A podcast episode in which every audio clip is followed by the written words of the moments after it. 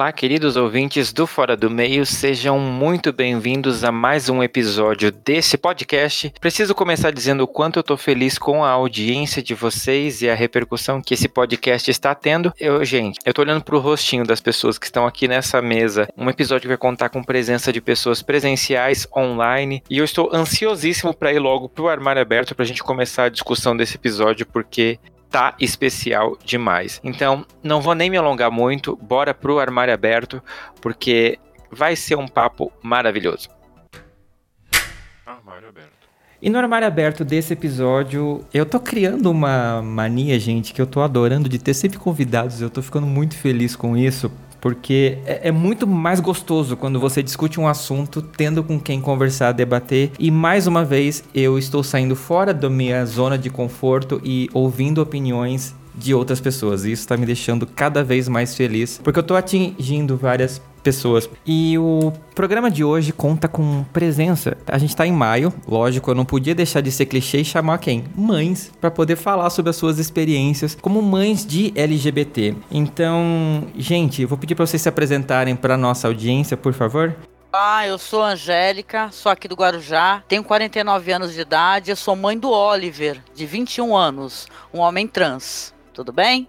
Seguindo, eu sou a Ziza, eu tenho 54 anos, eu sou mãe da Nina, que está com 32, e que me contou desde os 14 que era lésbica. Eu sou a Nilza, tenho 53 anos, sou mãe da Jennifer Andrade, que tem 30 anos e é hétero, e da Flávia Andrade, que tem 23 anos e é lésbica. Eu sou a Márcia, mãe de quatro filhos, duas lésbicas, a Júlia, de 23 anos, e a Beatriz, de 16. Tenho 44 anos. Sou de Osasco, São Paulo. Oi, eu sou a Kátia, eu sou mãe de três, né? Dois rapazes, o Pedro, que é hétero, Antônio, que é gay, e a Laila, que é hétero também. Eu tenho 55 anos e tô aqui pro que daí vier.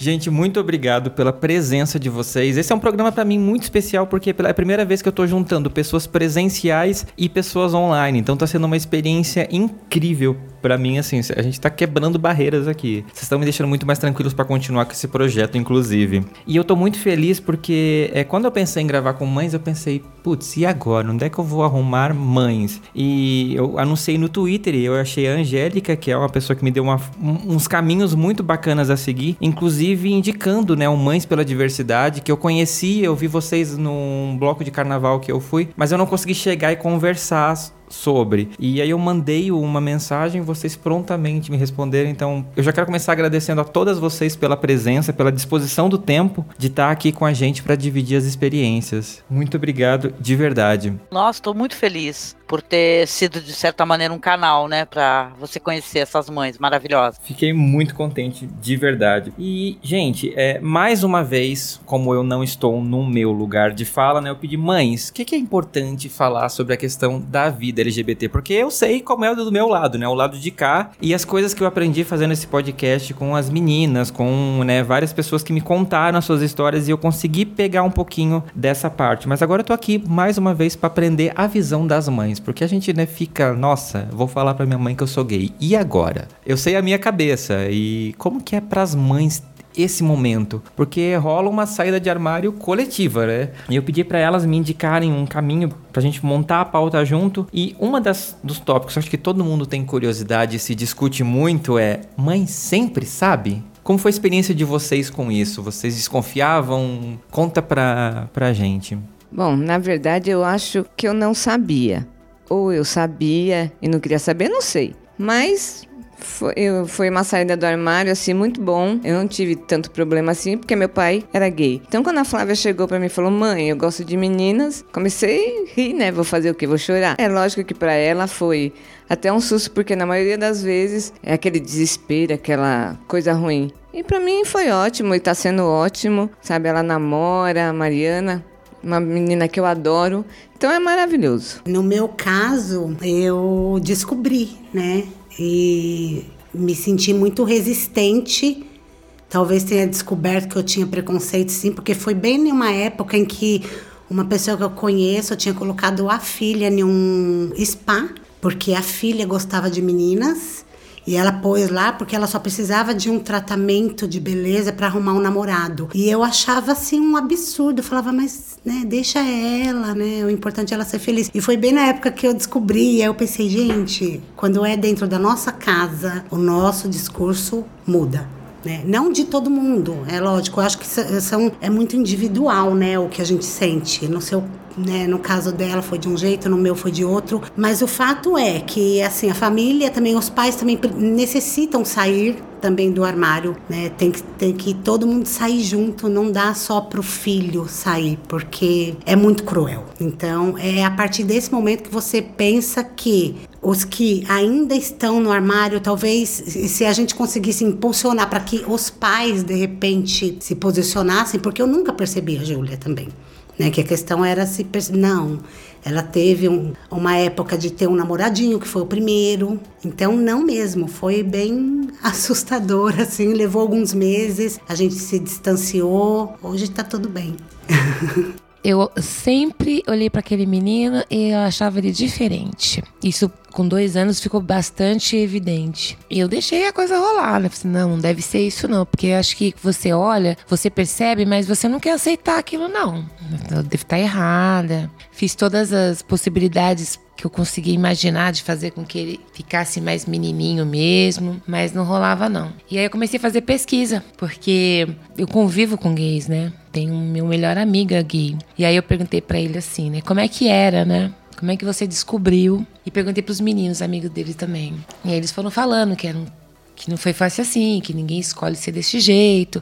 Bom, essa foi a experiência deles e eu fui olhando também. E a mãe desse, desse rapaz, o Daniel, que é meu amigo, meu amor, amo de paixão ele, a mãe dele era super bacana, ela é um exemplo para mim, assim, de, de como lidar com aquilo, como aceitar aquilo. E o engraçado é que ela teve mais resistência de aceitar do que o pai dele, que era mais rígido e esse pai foi acolhedor. E aí eu olhava para essa família e olhava para meu filho e pensava, eu tenho que ser acolhedora também, porque não tem nada demais, né? Quando ele não estava aguentando mais, né? Porque a pessoa sofre demais, acredito. Foi meio desola desolador ver ele sofrendo tanto, enquanto era só ele falar para mim: Não, mãe, eu sou gay. Tudo bem. Porque eu, eu aprendi lá com os meninos que você não deve forçar. Você tem que esperar o tempo deles, né? E aí, como eu já tinha aceitado este filho do jeito que ele era, eu só esperava ele me dizer que ele era, né? Agora, não é fácil. Não é fácil porque você. A gente vive numa sociedade que é machista, você depara com isso o tempo inteiro. Você se depara com seus preconceitos, porque a gente tem, né? Preconceitos, complexos e tudo mais, que envolve a negação de algumas coisas que você vai encontrar dentro de você mesmo. Acredito isso. Então eu tive que trabalhar todo, elaborar todas essas questões, né? Mas não foi fácil para ele, não foi fácil para mim, mas é, graças a Deus, quando ele, quando, ele, quando ele chegou o momento dele se revelar, eu já tava de minha cabeça super tranquila. Como é que você aceita os seus amigos, você convive nesse meio e você vai ser hipócrita de não aceitar o seu filho, né? E assim, você olha uma pessoa, você não olha só a parte sexual dela, você olha o caráter dela, como é, se ela é legal, se ela não é, se ela é honesta, se ela não é, se ela é estudiosa, se ela não é, se tem bons hábitos, enfim.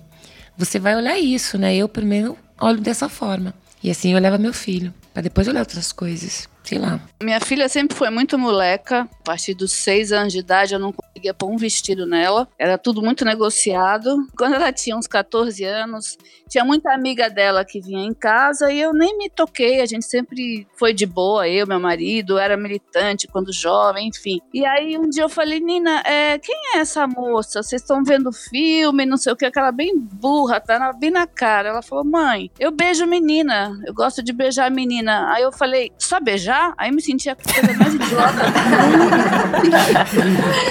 aí ela estava saindo para ir para a escola, ela saiu, eu chorei muito, eu chorei com medo do sofrimento que ela ia ter na vida. Eu chorei por ela, eu chorei por mim porque eu não estava entendendo. É, é, um momento duro. Eu acho que ninguém pode falar assim, ah, foi tudo ok da primeira. Eu acho que tem duas etapas. Ele sa elas saírem do armário e a gente sair do armário depois. Eu demorei anos para sair do armário, porque a gente fica muito envergonhada no começo. Mas eu, eu contei pro meu marido e ele deu a melhor resposta para mim de todas. Ele falou: e daí? E a gente ama a, a, Nina e não vai mudar nada e a gente vai estar sempre do lado dela. A partir desse momento, a gente tentou, foi saindo do armário também, porque você sai com ela, você sai com as amigas dela, com as namoradinhas, e, e a gente no começo ficava com vergonha, aquela coisa, você tá em público, sua filha tá com a namorada, rola beijo, aí você fica aquela coisa, até você de fato sair do armário e falar, beijo assim, eu quero ver quem é que vai reclamar aqui. Aí é uma delícia, que você vira uma mãe pitbull, militante,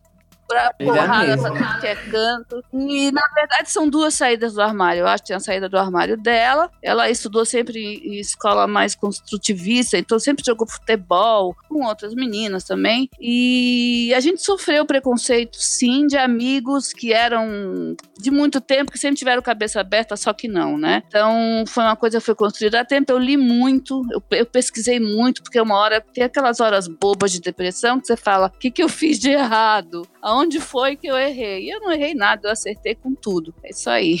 Interessante essa sua fala que faz uma, um link com a, o episódio com as lésbicas, que uma delas falou que ela entende que a mãe dela aceita, mas assim, com essa questão de pensando, e a reputação, né? É, é, foi interessante você falar isso que faz um link com essa questão. E Angélica, como que foi o seu processo? Eu sou mãe solo, né? Me separei do do meu marido quando o meu filho tinha dois anos de idade. Então a gente sempre tá, nós dois, né? Nossa família somos nós dois, né? Mas ele também sempre teve assim um, um um perfil assim de quem nunca gostou de usar saia, nunca teve esse visual de menina, né? Mas eu sempre, uma coisa minha também, eu também sempre fui muito favorável à luta LGBT, né? Eu trato de cinema e o cinema enquanto objeto de questionar, né? Essas, é, essa, essa sociedade machista, né? E tal, né?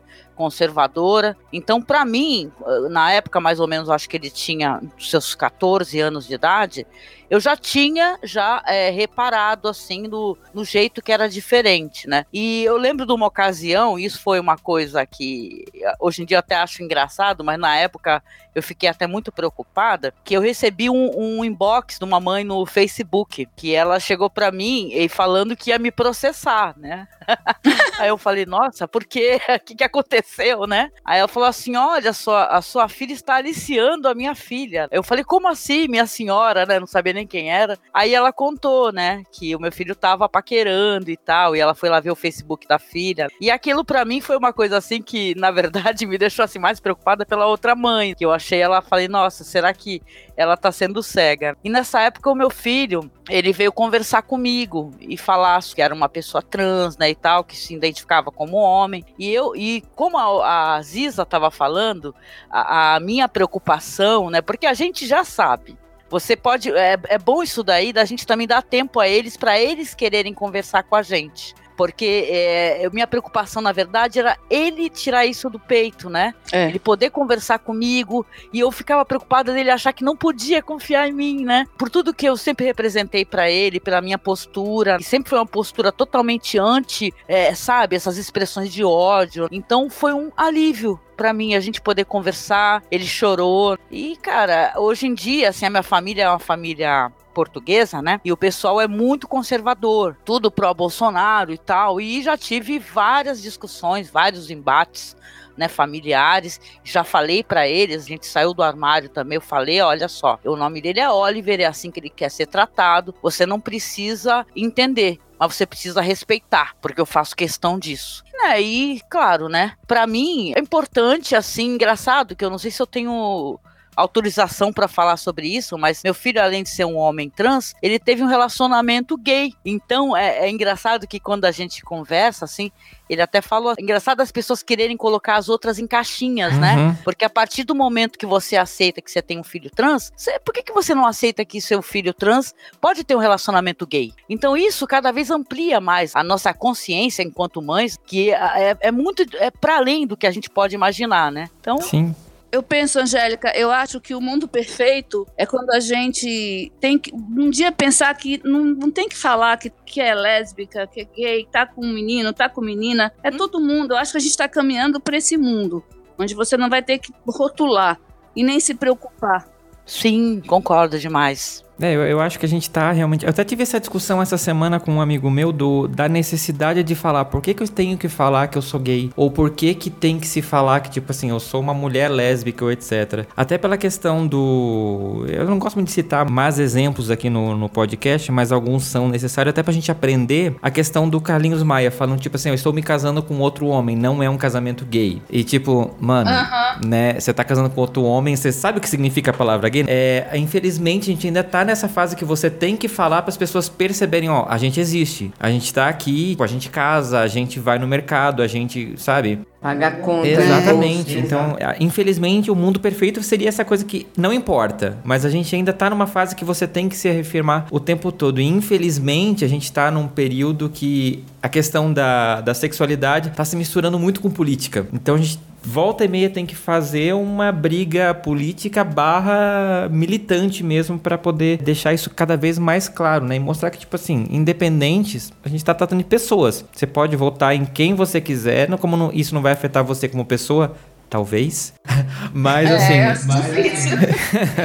Essa nossa última experiência, mas ao contrário, infelizmente, né? Mas ao mesmo tempo é um alerta, né, para você ver quem é quem, né, em quem confiar, como agir, né? Hoje em dia e daqui por diante, o que que você realmente quer, né? Exato. É, até porque, com relação a isso, a gente vê que às vezes pessoas tão próximas de você que você nunca parou para pensar no que como o outro pensava e você vê, sabe, a, a coisa homofóbica, o preconceito tão enraizado numa pessoa próxima, você fala, caramba, né? Eu vivi assim perto dessa pessoa e nem imaginava que isso acontecia. Por exemplo, no caso da minha filha, de muitos, né? A homofobia está dentro de casa, é, é o primeiro lugar que elas têm que se deparar com isso.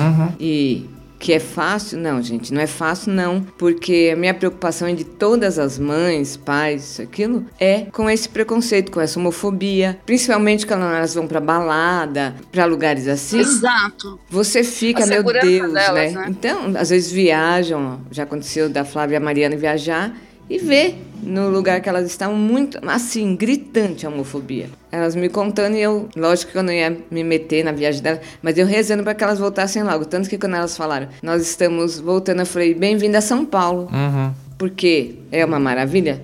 Lógico que tem, mas tem lugares muito piores. Então isso, é, você vê a maldade e pessoas tão próximas. É muito ruim, né? Sim. É, você tá falando essa questão aí, vou lembrar um caso que aconteceu. Eu tenho uma colega de trabalho que ela tem um filho que é gay. Também tem, a gente se dá super bem. Aí, nessas eleições, ela queria mudança.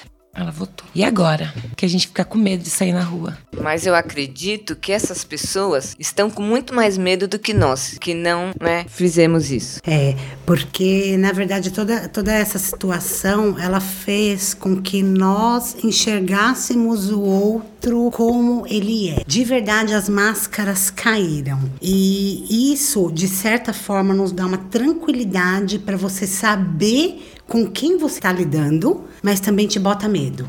Porque o ódio também ele tá bem escancarado, né, na sociedade, gratuito. Basta você olhar, eu não, né, graças a Deus, mas basta as pessoas que têm essa essa ânsia de fazer maldade, olha pra você e se ela não gostar do seu brinco, é perigoso ela. Então assim, Te ataca. sabe, as pessoas elas não, não estão sabendo lidar com o que elas não gostam, entre aspas, e saber que o que elas não gostam não diz respeito, não façam. Simples assim, né? O desrespeito tá muito grande, né? Porque o ódio realmente tá escancarado e as pessoas estão achando bonito. Falar, eu não gosto, eu sou homofóbico mesmo. É bonito falar isso, sabe? Tem alguém na política validando o discurso de ódio. E isso daí traz pra gente mais insegurança. Exato. Tô escutando os relatos de vocês e eu até me preocupo às vezes assim, porque eu me sinto muito neurótica, né? Até me pergunto, nossa, será que eu tô ficando neurótica? Porque aqui em casa a gente tem um método de a gente tentar sempre se comunicar via WhatsApp, Messenger, que seja. Porque eu me preocupo muito com a segurança do meu filho. Muito. E o meu filho não tá fazendo mais um visual, não faz por enquanto, porque ele tá trabalhando. Tem essa questão profissional também, né? O, o teu chefe lá não aceita você fazer um visual de menino e tal, o cabelo bem curtinho, porque o cara é preconceituoso, né? O cara é de esquerda, mas é preconceituoso. Eu fico pensando assim, sabe? Como é que é? A, a, aqui em casa a gente é, trabalha assim com esse negócio. Me fala como é que você está, tá tudo bem? Você saiu? Pô, me dá uma mensagem assim que você chegar lá. Que eu tenho medo, né? Porque a gente vê todo dia é, é assassinato de pessoa trans, de gays, é diário, entendeu? É diário. Então, é um medo que a gente sente o tempo todo, o Sim. tempo todo, né? Isso até prejudica às vezes a relação. Uhum. Tento lidar com isso, viu, gente, com medo. A gente tem, é, tem que, que, tomar cuidado, porque, assim, a, a Nina, quando começou a sair, era ba para as baladas gays, lésbicas, Alameda Itu, que era o Point. Então, eu sempre levei a Nina e fui buscar nas baladas e fazia questão que a, a namorada do momento viesse dormir em casa, na minha casa, para eu saber quem era e para não deixar a minha filha menor de idade em qualquer lugar, sei lá onde, em São Paulo. Eu queria que ela tivesse essa liberdade de trazer para casa, se sentisse segura, porque ela estava sendo acolhida. Uhum. Agora, tinha muito medo por ela, muito medo dela quando ela estava na rua. Nunca aconteceu nada de muito sério, mas gente, eu sempre fiquei muito em cima, eu e o pai dela, esse medo, na verdade, que a gente tinha, e a gente também estava enfrentando a nossa saída do armário com os amigos, então era dupla. Era uma saída do armário dupla, porque eu não acho que isso aconteça junto. Eu acho que são duas coisas. No meu caso, foram duas coisas bem, bem tempos diferentes, né? Mas eu acho, vou falar uma coisa meio clichê, mas assim, eu amo, minha filha é, é tudo para mim, é a minha razão, me, me, ensinou pra caramba depois que se declarou lésbica, cresci muito com ela. Agradeço a ela hoje é, as opiniões que eu tenho sobre certos assuntos antigamente obscuros para mim. Então hoje eu tenho uma mente muito mais aberta para aceitar. Brigo muito pelas, pelas é, pessoas que vêm com aqueles comentários, piadinhas homofóbicas. Tenho sorte de ter uma família, minha mãe, minhas irmãs, todas, a minha família toda muito aberta. É, ninguém voltou, na, voltou naquela coisa. É, todo mundo sempre aceitou muito bem a Nina e as crianças que foram vindo depois, as crianças, né, tem 32 anos, foi muito natural na família. Então, ela não teve nenhum, sabe, problema com isso na família. Ela teve fora, com algumas amigas que, é, dela e depois com nós tivemos com alguns amigos nossos. Então, eu volto pro clichê. Ame muito sua filha quando ela sai do armário e continue quando você sai do armário. Porque esse amor embasa até hoje. Ela, ela sempre fala que a força que ela teve para viver, para enfrentar o que ela enfrentou. Ela estudou muito, ela se formou, ela hoje é doutora em educação, ela mora em Washington, trabalha numa ONG. Aí eu falo de boca cheia para outras mães que vão me ouvir, porque a gente já tem briga entre mãe de héteros e mãe de gays, que é muito chato, você se sente muito sozinha. Você é uma mãe solitária, um casal solitário, porque você não convivia Naquela época, né, há, há 14, 15 anos atrás, você não tinha esse canal, por exemplo, hoje que a gente tem aqui num podcast falando, não tem Mães para Diversidade, que para mim foi uma maravilha. Enfim, mas eu acho clichê mais importante, mais uma vez, assim, a minha filha é tudo para mim. Eu amo minha filha, faço questão que ela saiba que ela é, melhor, é o maior amor da minha vida. Aí ela fala, te amo, mãe. Eu falei, eu te amo mais. Ela fala, eu sei. Tô chorando aqui, gente. Isso é muito lindo, gente. É muito importante. Eu, como um, um, cara, ouvindo vocês falando, assim, eu tô com o coração quentinho. Porque é muito importante saber que a gente tem pessoas, assim, com quem contar. Porque, como vocês falaram, é, é difícil pra gente sair na rua. Eu, assim, como uma pessoa heteronormativa, né? Eu nunca me preocupei tanto até eu passar por um caso de homofobia. Para mim foi chocante porque foi a primeira vez que eu tive que lidar com isso. Então eu fico imaginando que vocês, além de tudo, são mães, então já tem aquela preocupação com a cria que é digna de vocês. Isso dobra, né? Porque ainda tem mais essas questões que você precisa lidar com a sociedade. E você, como você vai lutar contra a sociedade? Acho que a primeira coisa que, que vem na cabeça, assim, né? É caramba como é que vão lidar com isso? Como é que as pessoas vão tratar o que as pessoas vão falar, né? Como é que vai ser? Porque o que até você até você chegar no tempo de você falar assim: "Ah, não tô nem aí com o que os outros tá falando. Ninguém pagar minhas contas". Não é assim do nada, Sim. sabe? Você passou por algumas coisas para você chegar nessa uhum. fazer essa leitura de vida aí. Então você se preocupa assim: "Poxa, como é que vai ser? Vão, vão tratar mal?". Você lembra de alguns episódios que você já viu ou já ouviu. E aí você fica, se você pudesse, você guardava sua cria mesmo para ela jamais sofrer sendo hétero, imagina só sendo LGBT, entendeu? Então você fica realmente com muito medo e, e, tem, que, e tem que soltar esse filho, né? uhum. né? Tem que soltar essa, essa cria pro mundo, né? E é, é um processo Doloroso. Louco, é louco. eu te amo, quero ver você bem, mas ao mesmo tempo eu tenho que fazer você ir seguir, porque você tem que se virar sozinho nesse mundo doido aí, né? Mas se a gente pudesse, Vem. é, porque é muito difícil. No caso, como eu tenho duas, no caso da Jennifer, a minha luta, a minha preocupação é contra a violência doméstica, né? Feminicídio, essas coisas que a gente vê e aconteceu comigo e assim vai, né? E são coisas que acontecem todo dia, toda hora. Assim, sabe? Parece que abriu-se o chão e saíram todos os demônios. Então, essa é uma luta que eu tenho também. E com relação à Flávia, da homofobia. Quando você pensa assim que alguém pode falar, meu Deus, só de falar as, as, outras pessoas não conseguem me ver, mas eu sou pequenininha, eu tenho 1,49m. Mas se, se depender de mim, eu cresço e meto, vou para cima, faço o que for preciso. Porque são nossos filhos, todo mundo tem que respeitar. Uhum. Tanto que às vezes, né? Não sei nem se eu posso falar isso aqui, né? Mas às vezes você vê as pessoas, passa um casal hétero, tudo bem. Aí passa, como eu já vi, né? Dois homens de mão dada, fica aquilo, aquela coisa. Gente, aí eu faço sempre a mesma pergunta, bem tranquilamente. Que diferença faz na sua vida o que dois homens, duas mulheres, um casal hétero faz entre quatro paredes? Todo mundo faz. Mas aí é hipocrisia. As pessoas aceitam mais facilmente a violência do que casais gays, né? Isso é muito chocante na nossa sociedade. Até a própria cultura nerd, geek e tal. É, é muito mais fácil você ver o pessoal se chocar com, sei lá, com filmes que tem essa temática, por exemplo, do que com filmes que, que expressam a violência, entendeu? É, mas mesmo então, na vida. Isso é muito esquisito, né? É, mesmo na vida real, né? As pessoas se chocam com um casal gay se pegando e não se chocam com o gay que foi morto. Né? É, ou não, ou não metem a colher quando tem uma mulher apanhando, é, né?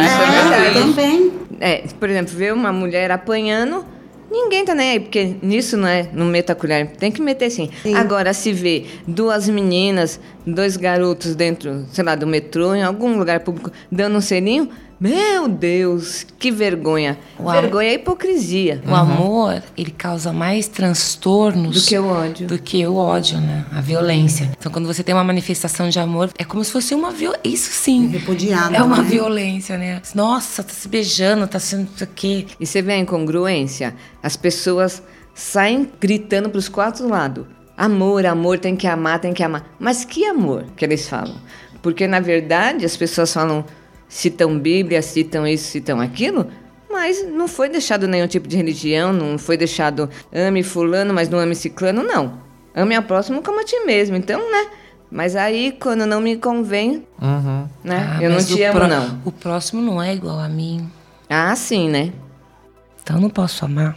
É, é o dedo na, na, cara, né? Aquela, é o julgamento. Ninguém tem que julgar, ninguém tá aqui para julgar ninguém nem ser moralista, cada um vive sua vida, faz o que quer. Quem sabe a gente chega naquele mundo perfeito logo. Tomara. Sem ter que aguentar esse, esse bando de gente hipócrita e, e, e mal resolvido, né? Porque ver um casal gay se beijando, ver duas meninas se beijando, acho que tá faltando beijo na vida dele, daquele que tá reclamando, entendeu? Faltando tudo, e... realmente.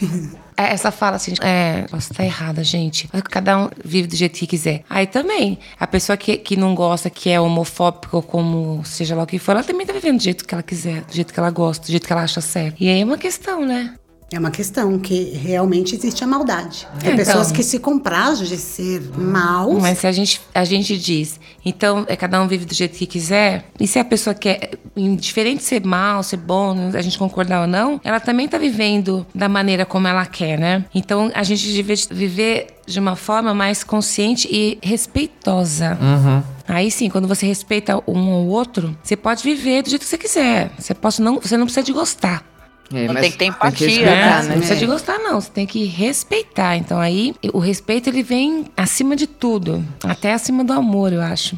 Eu acho que respeitar sua filha, amar sua filha, vai deixar, vai dar força para ela, para enfrentar o mundo, para a gente enfrentar o mundo também. Então, eu acho muito importante essa coisa de você dar, dar esse amor, dar essa segurança em casa, para ela saber que ela sabe que ela nasceu num lar que ama ela e que ela pode sim ir na rua é, se tiver que bater boca, se tiver que se deparar com homofobia, ela sabe que ela está amparada em casa. Ela sabe que pode pegar o telefone e falar: ah, vem aqui, tô falando de ajuda ou não.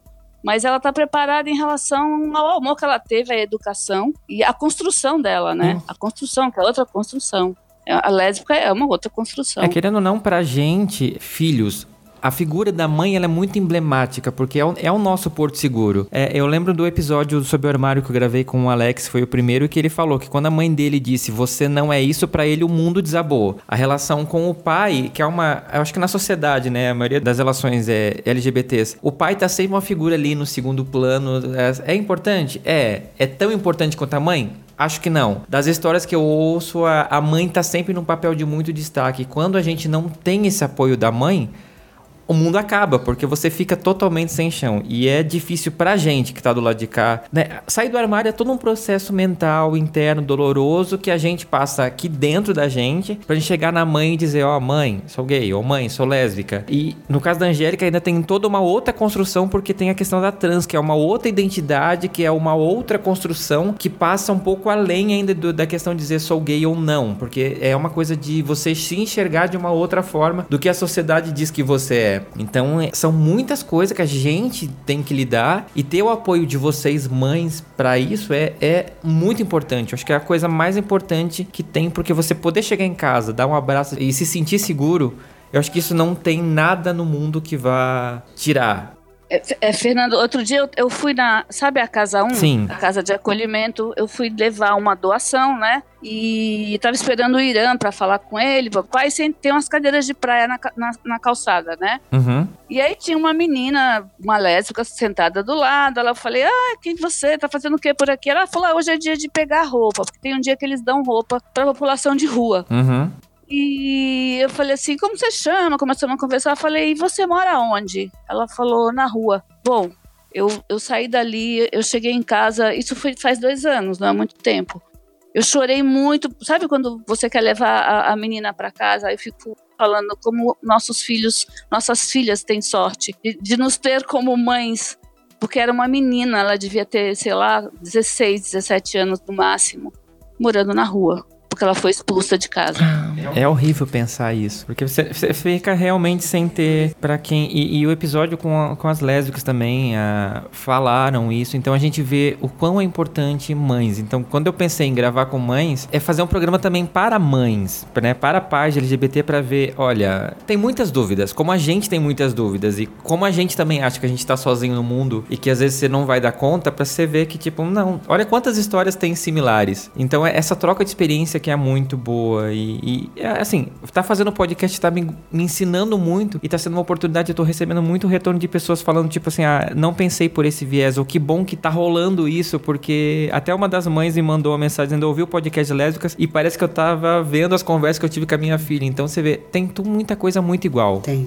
Quando a gente divide experiência, a gente consegue, tipo assim, ó, mostrar pra outra pessoa que tá tudo bem. É, é normal a gente ter dúvidas, né? O mundo é um mar de dúvidas Sim. e a gente vai se achando. E, gente, vocês falaram um negócio, e, e, é uma verdade, né? Eu, como LGBT, essa questão do forçar a, a saída do armário é muito complicada, porque, mais uma vez, eu vou falar, é um processo que a gente está fazendo internamente. E até a gente estar tá pronto Qualquer tentativa de gente de lá dói. É, você fica tipo, não, imagina, jamais, nunca. E por dentro você tipo, putz, mas é, e o que que eu vou fazer? Não sei o que. Mães, o que que vocês acham que é importante, sem forçar, mas o que que vocês acham que é importante fazer para deixar essa pessoa confortável enquanto ela tá nesse processo de autoaceitação, para ela ter esse momento de chegar e falar e ela tá bem?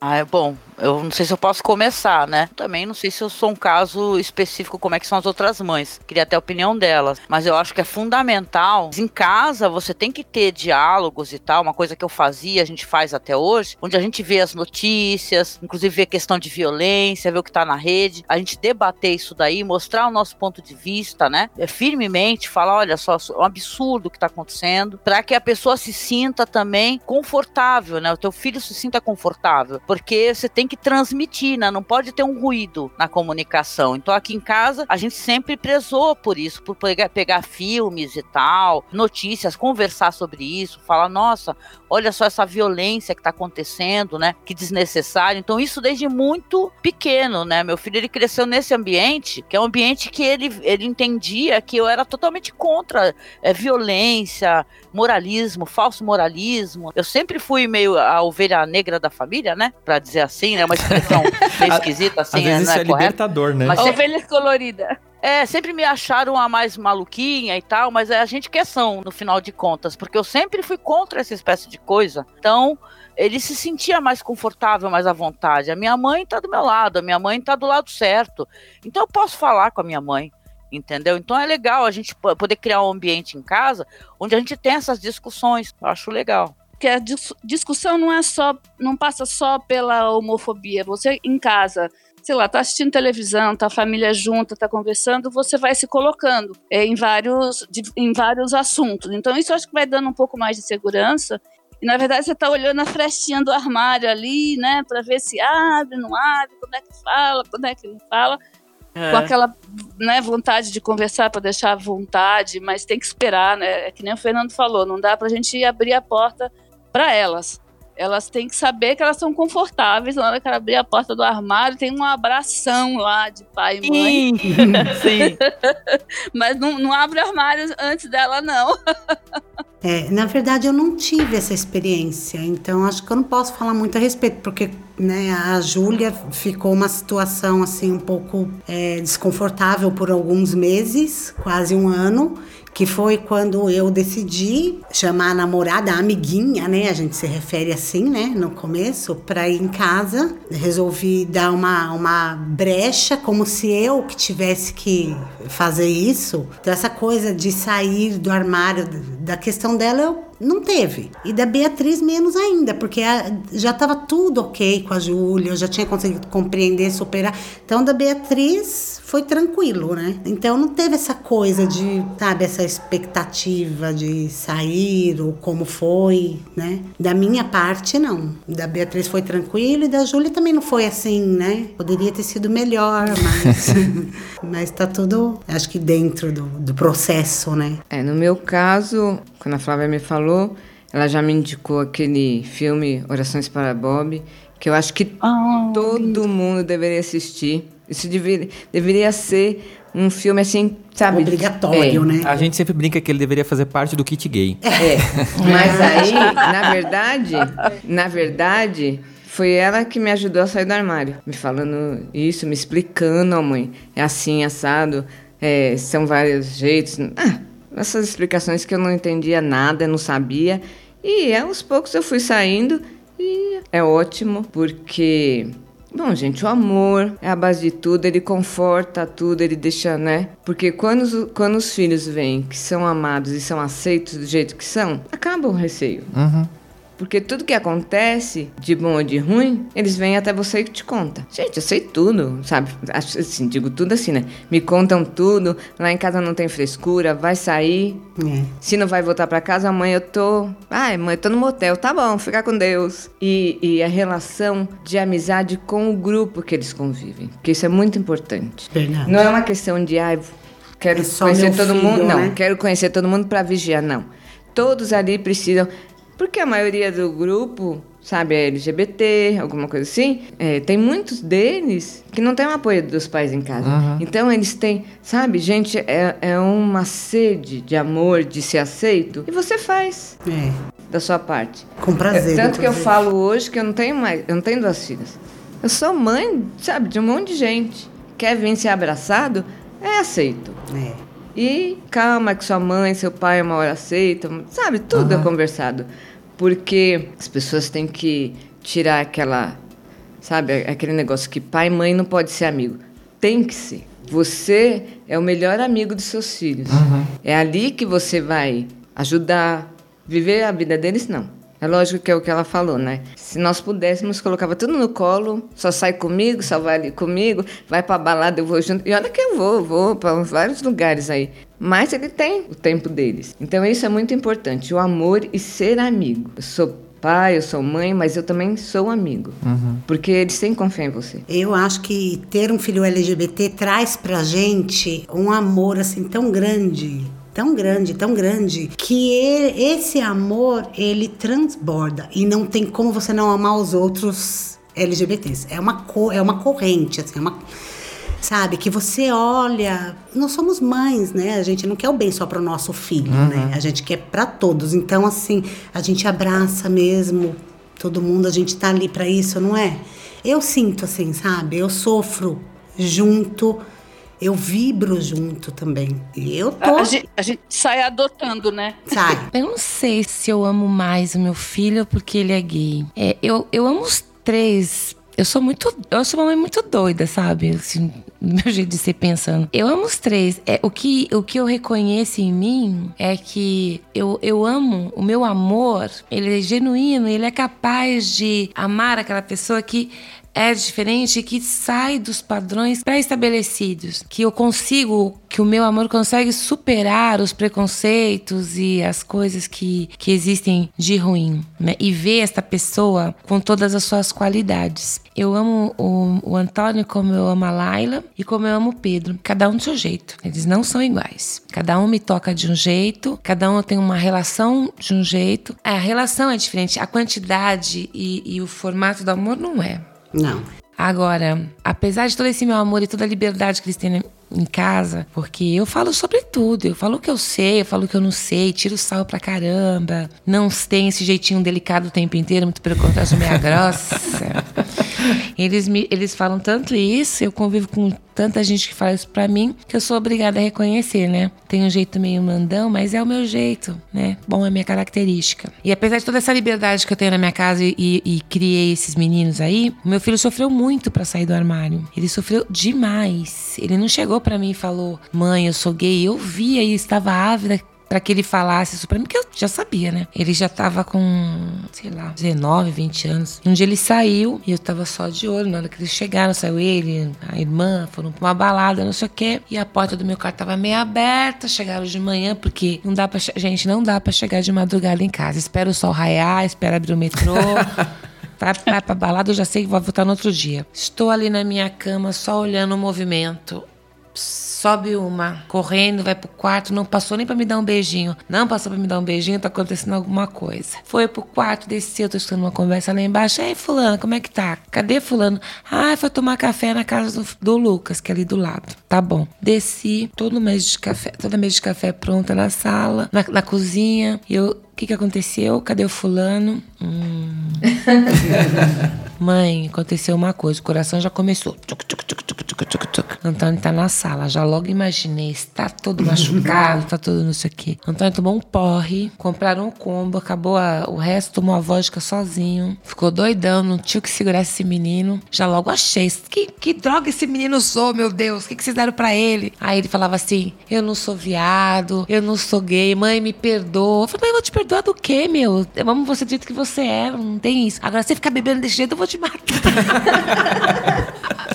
E assim, aí eu fiquei muito triste, muito preocupada. Falei assim, nossa, o, o meu amor, o meu jeito de ser não foi suficiente para fazer com que ele entendesse que eu aceitava ele do jeito que ele é sempre, né? Como eu disse no começo, né? Como é que eu convivo com tanta gente e quando chega na minha casa eu não vou aceitar? Eu tenho outros olhos, gente, não olho para isso. E para ele foi muito dolorido, foi muito difícil. Acho que mais difícil para ele do que foi para mim mesmo. Porque assim, enquanto mãe, enquanto você tá construindo lá, né? Você pensa, ah, eu quero ter netos, eu quero ter não sei o que, não sei o que, não sei o que, não sei o que, tal, tal, tal, né? E isso você vai, supostamente, você vai conseguir isso dentro de uma família padrão, né? Ainda bem que não tem isso, né? Tem outras possibilidades. Mas eu tinha superado isso. E ele não, ele não acompanhou essa que eu não ia ter problema nenhum. Lógico que ele se preocupou muito com a família, comigo, como é que eu, que eu ia. A, a, da minha aceitação, a aceitação do pai, que era um. Ele tinha uma machista, um mulherengo, não sei o quê. O meu outro filho também. Imagina que esse menino não escutou dentro de casa, né? Ai, seu viado, seu viadinho, seu não sei o quê, tal, tal, tal, e eu lá no meio. Não, fale assim, tem que respeitar, tem que não sei o quê, não sei o quê, não sei o quê. Então, assim, dentro de casa ele também sofreu porque ele tinha que ter um, um, uma postura que ele não se encontrava. Uhum na família mais próxima também tinha preconceito. Por isso que eu digo que a gente todo mundo tem, né? Então para ele foi difícil. Outro dia teve uma festa de 15 anos na família, né? E aí o pai deles morreu no passado. É da família do pai dele. Estávamos nos maquiando, né? Daqui a pouco esse menino me passa maquiagem, tá todo maquiadinho, fez a pele. fez a pele, a irmã fez a sobrancelha, já passei um pouco de rima que era pra dar uma quebrada e fomos pra festa. Meu filho é super carinhoso, beijo, abraço todo mundo, né? Mas pergunta se convidaram para as outras festas, se eles convidam. Já tem uma. Sim. Tem um certo distanciamento, sabe? Então é. Ah, eu preciso dar um adendo aqui. É, é claro que eu também amo todos os meus filhos da mesma maneira. Porque deu a sensação que eu sou Não. ama. Não, não Eu é. falei, gente, deixa eu falar, senão vai Olha ter a choro. culpa. Eu, eu acho, Vai eu, eu acho que muitas mães é, devem ter pensado dessa forma, com a minha fala. Não, não é isso. Eu tenho três. Sim, é, então. É que eu tenho quatro também. Eu amo todos iguais, né? O que eu. O amor é igual. É igual. Só Eles que são diferentes. Eles são A diferentes. relação é diferente. É, a relação é diferente, exatamente. Gente, mãe, mãe e culpa estão ali, lado a lado. Estão se sentindo culpada de alguma coisa. Aí depois, e depois é a cobrança, né? Ai, você ama mais ele do que Lucas, a mãe te ama. Jennifer, olha, mesmo você sendo hétero, eu te amo, viu? É. Olha, Laila, é gosta brincadeira. de- Laila e Pedro, amigo. vocês já viram que eu só vejo vocês, né? Não adianta me cobrar. Tô vendo as pessoas gravando esse podcast e fiz, ó, você falou isso aqui, ó, quero não sei o quê. Tá gravado. Porque ninguém, ninguém assume os seus ciúmes, mas existe, É, viu? não, eu sei, eu tenho duas irmãs também. É sempre a galera, ah, você gosta mais de fulano do que de mim. Não é que a gente gosta mais, gostar a gente gosta sim do todo, mas cada um tem o seu jeito. Exato. Mas você vai demonstrando como as coisas vão acontecendo, né? Tem gente que é mais independente, E então você não assim, precisa estar o tempo todo em Teve cima. uma coisa que eu não entendia, né? A minha mãe, ela comentou uma vez com uma, com uma amiga dela, que eu chamava de tia, ela falou assim que eu ia saber me virar sozinha, que ela, que ela via que eu ia conseguir me, me virar. Eu achei super chato né, essa, questão de saber se virar sozinha. Porque eu também queria atenção, também queria carinho, sabe? Eu também tive meus momentos de fraqueza, entendeu? Então, assim, não sou mais forte do que o outro. Eu também quero amor. Também quero ser amado. Então, para você, até pra você entender, chegar no momento de você entender assim, não, ela também me amava, né? Só que o outro precisa mais em determinado momento dessa atenção, porque eu realmente vou conseguir me virar sozinho. Mas tem hora que a gente não quer saber disso, não. Sim. Porque é verdade. É, agora falando sério, né? A gente tem o mesmo amor. Lógico que tem. Mas cada um tem os seus processos, cada um tem os seus problemas. Então, eu consigo lidar bem com isso, né? Às vezes a Jennifer senta comigo, eu com ela, a gente fala coisas de hétero que eu não falo com a Flávia, que a Flávia não entende, né? e às vezes eu sento com a Flávia, falo, então, você ente- acaba entendendo tudo, mas cada um tem o seu jeito, cada um tem o seu problema, cada um tem as suas particularidades. E assim, por exemplo, eu, eu converso com a Jennifer, a gente fala sobre relacionamentos héteros, coisa que não, a Flávia não vai entender, e ela não entende, mas ela fala, ai, homem, não sei o que, fala, ai, tu não entende, não, fica na sua aí. Mas realmente, Flávia, homem é tudo coisa. A Não, gente no final é, né? Coitado, tem um hétero aqui, gente. Coitado, tá A gente só tá com fala. dó dele. Peraí. Gente, uma vez, uma vez eu perguntei pra minha filha aquelas perguntas que você se arrepende pro resto da vida. Ô filha, mas você nunca namorou um menino? Como é que você vai saber que você não gosta? Ela, mãe, eu nunca vi você namorando uma menina. Como é que você sabe que você não gosta? Pois é, né? Checkmate. Ótima. Aquilo foi um tapa na cara e, e essa e eu uso muito essa resposta quando as pessoas vêm falar, ah, mas a sua filha nunca namorou um menino. Aí eu brinco e falo, olha, eu vou falar pra você o que ela falou pra mim, que eu também nunca namorei uma menina. Então é, é muito engraçado. E tem, tem um, um lance que eu queria contar que eu acho que a gente ama, eu acho que a gente passa por situações que vão agregando mais esse amor e dando a certeza pra para sua filha, né? Que você tá do lado. Quando ela era mais jovem, ela nunca me convidava para ir para parada gay em São Paulo, nunca, eu sempre acompanhava à distância. Enfim, e ela foi morar fora, foi estudar e teve um dia, ela morava em São Francisco, que é uma cidade super colorida, né? Liberal, enfim. E a gente tinha uma caminhada das mulheres das lésbicas. E ela me convidou. E aí a gente se encontrou numa praça, o pai ficou, meu marido ficou sentado na grama com umas amigas, bebendo com as amigas dela. E eu saí, eu, ela, a mulher dela, e fomos fazer a marcha gay, a marcha de lésbica. Foi a melhor, uma das melhores coisas que aconteceram na minha vida. Porque a- a animação, a felicidade dela, eu estar do lado dela e a minha dela estar do meu lado. E ainda uma hora ela brincou, falou: Ó, oh, não é pra ficar não é paquerando minha mãe, não, hein?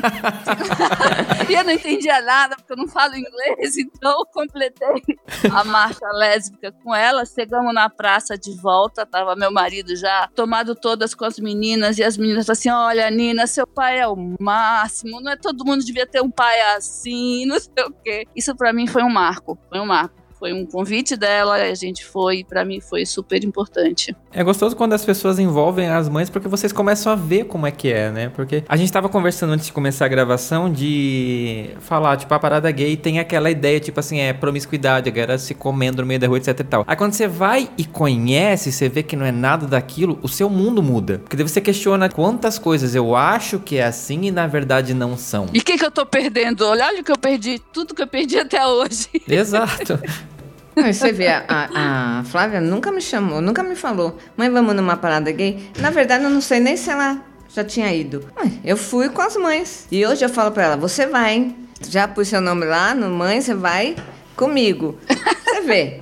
Então, eu, eu falo, nós somos mais militantes disso do que eles. Exato, né? Exato. Porque eles vão dormir até mais tarde, vão pra balada, vão pra não sei aonde, e nós estamos em todas. Foi festa, foi carnaval, sabe? A gente tá. Aí a gente sai no mundo, sai no jornal, sai não sei o que, dá entrevista. Nós mais do que eles, né? Então, quando se fala da parada, eu também tinha essa ideia imbecil de que é só promiscuidade. Mas promiscuidade tem em todo lugar, amor tem em todo lugar, e eu posso falar que lá eu vi muito amor, sabe?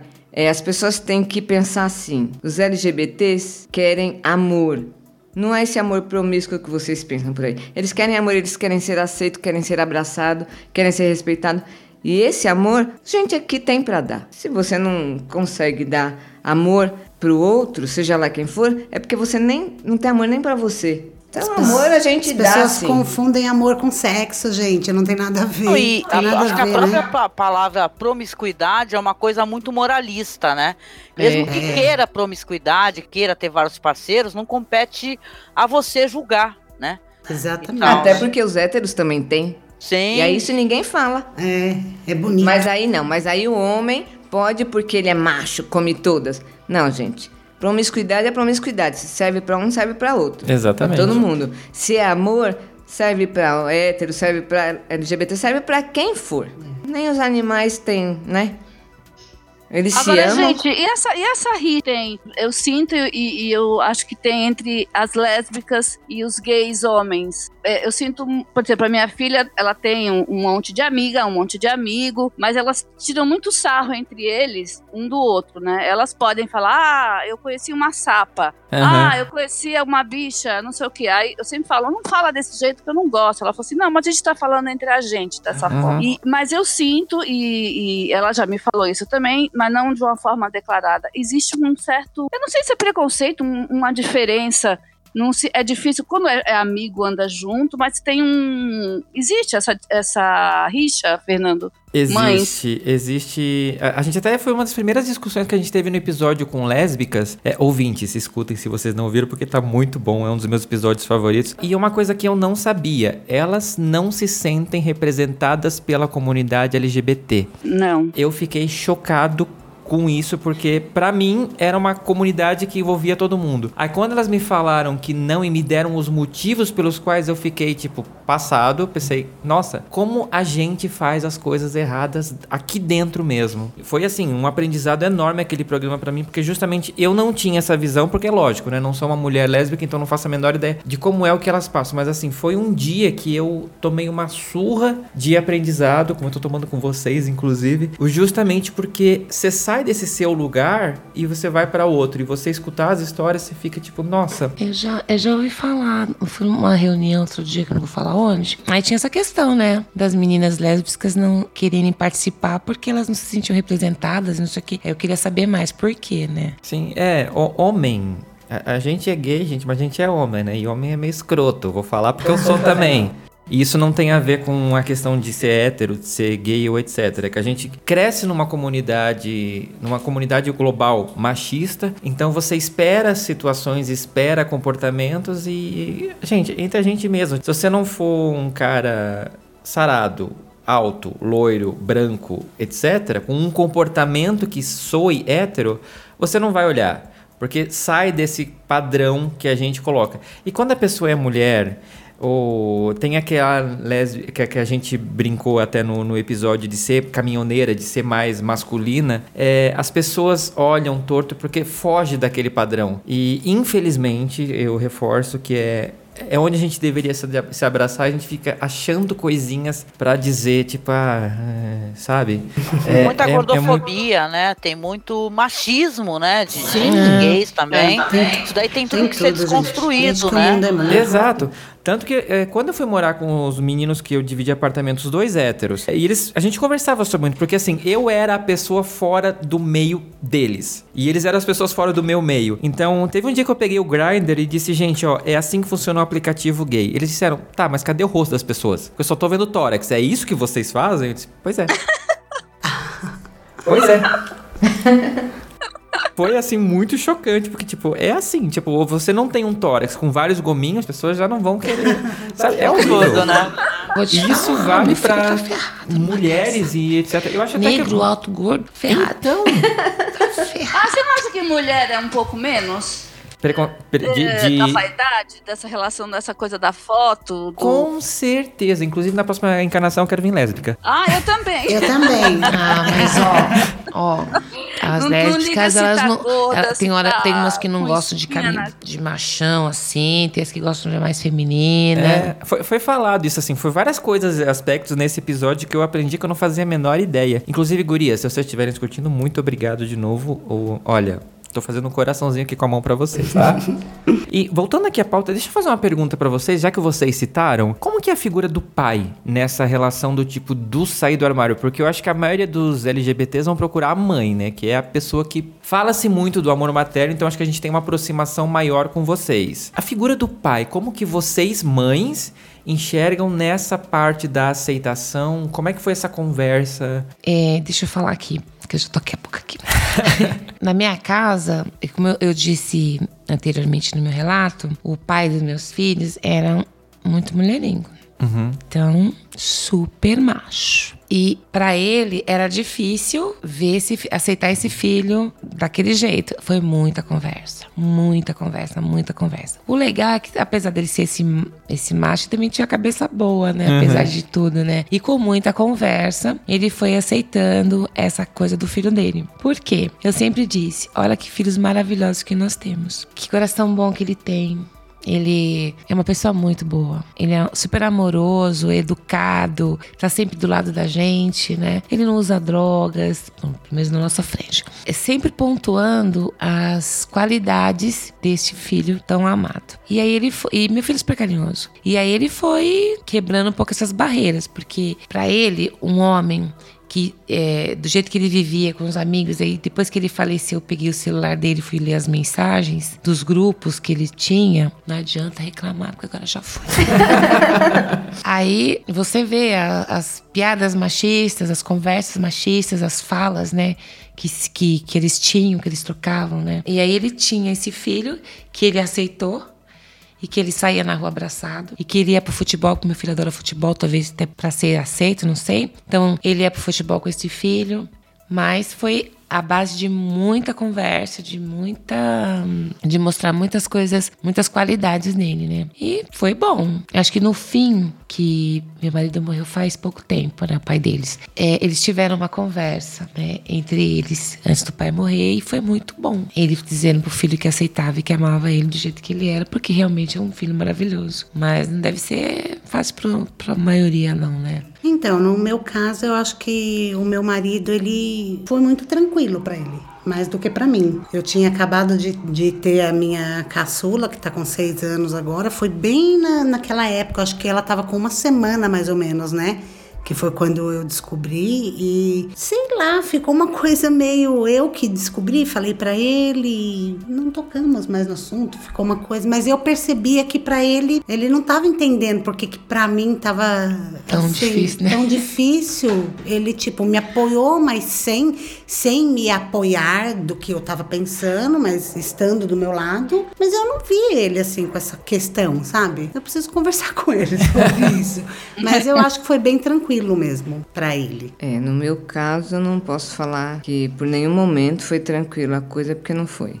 Era bem pesado. É, meu ex-marido falava coisas muito pesadas para Flávia, né? Então, é, hoje ela faz terapia, eu também faço. A Jennifer também tem que fazer, porque não aceitava. Não aceitava e falava coisas assim terríveis, que eu ficava assustada na maldade de um ser que, né, que é pai. Então não foi nada tranquilo não.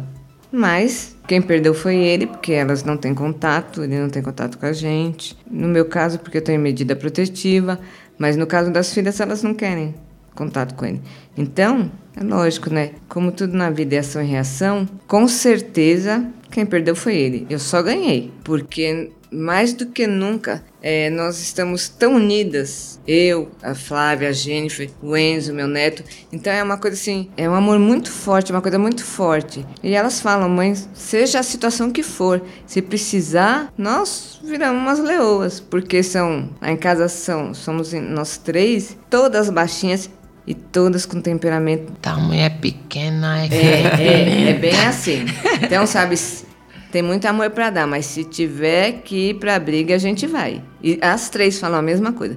Mas se precisar, a gente vai. Então, mas precisamos de terapias, isso, aquilo, porque não é, não é tão fácil. Ser uhum. forte não é fácil.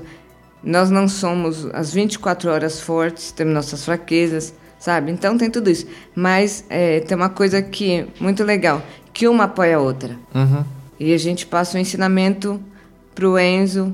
É lógico que lá na frente, quando ele crescer, ele vai ter mentalidade dele, isso, aquilo, as opiniões dele. Mas a gente é, cria o Enzo assim numa, sabe, numa coisa assim bem legal. Mulheres, a gente fala as coisas, não tem frescura. A mãe dele fala coisas assim com ele que, né, a maioria não, não conversa. Então, é uma coisa muito boa e um alicerce para que ele seja um ser humano melhor do que muitos, né?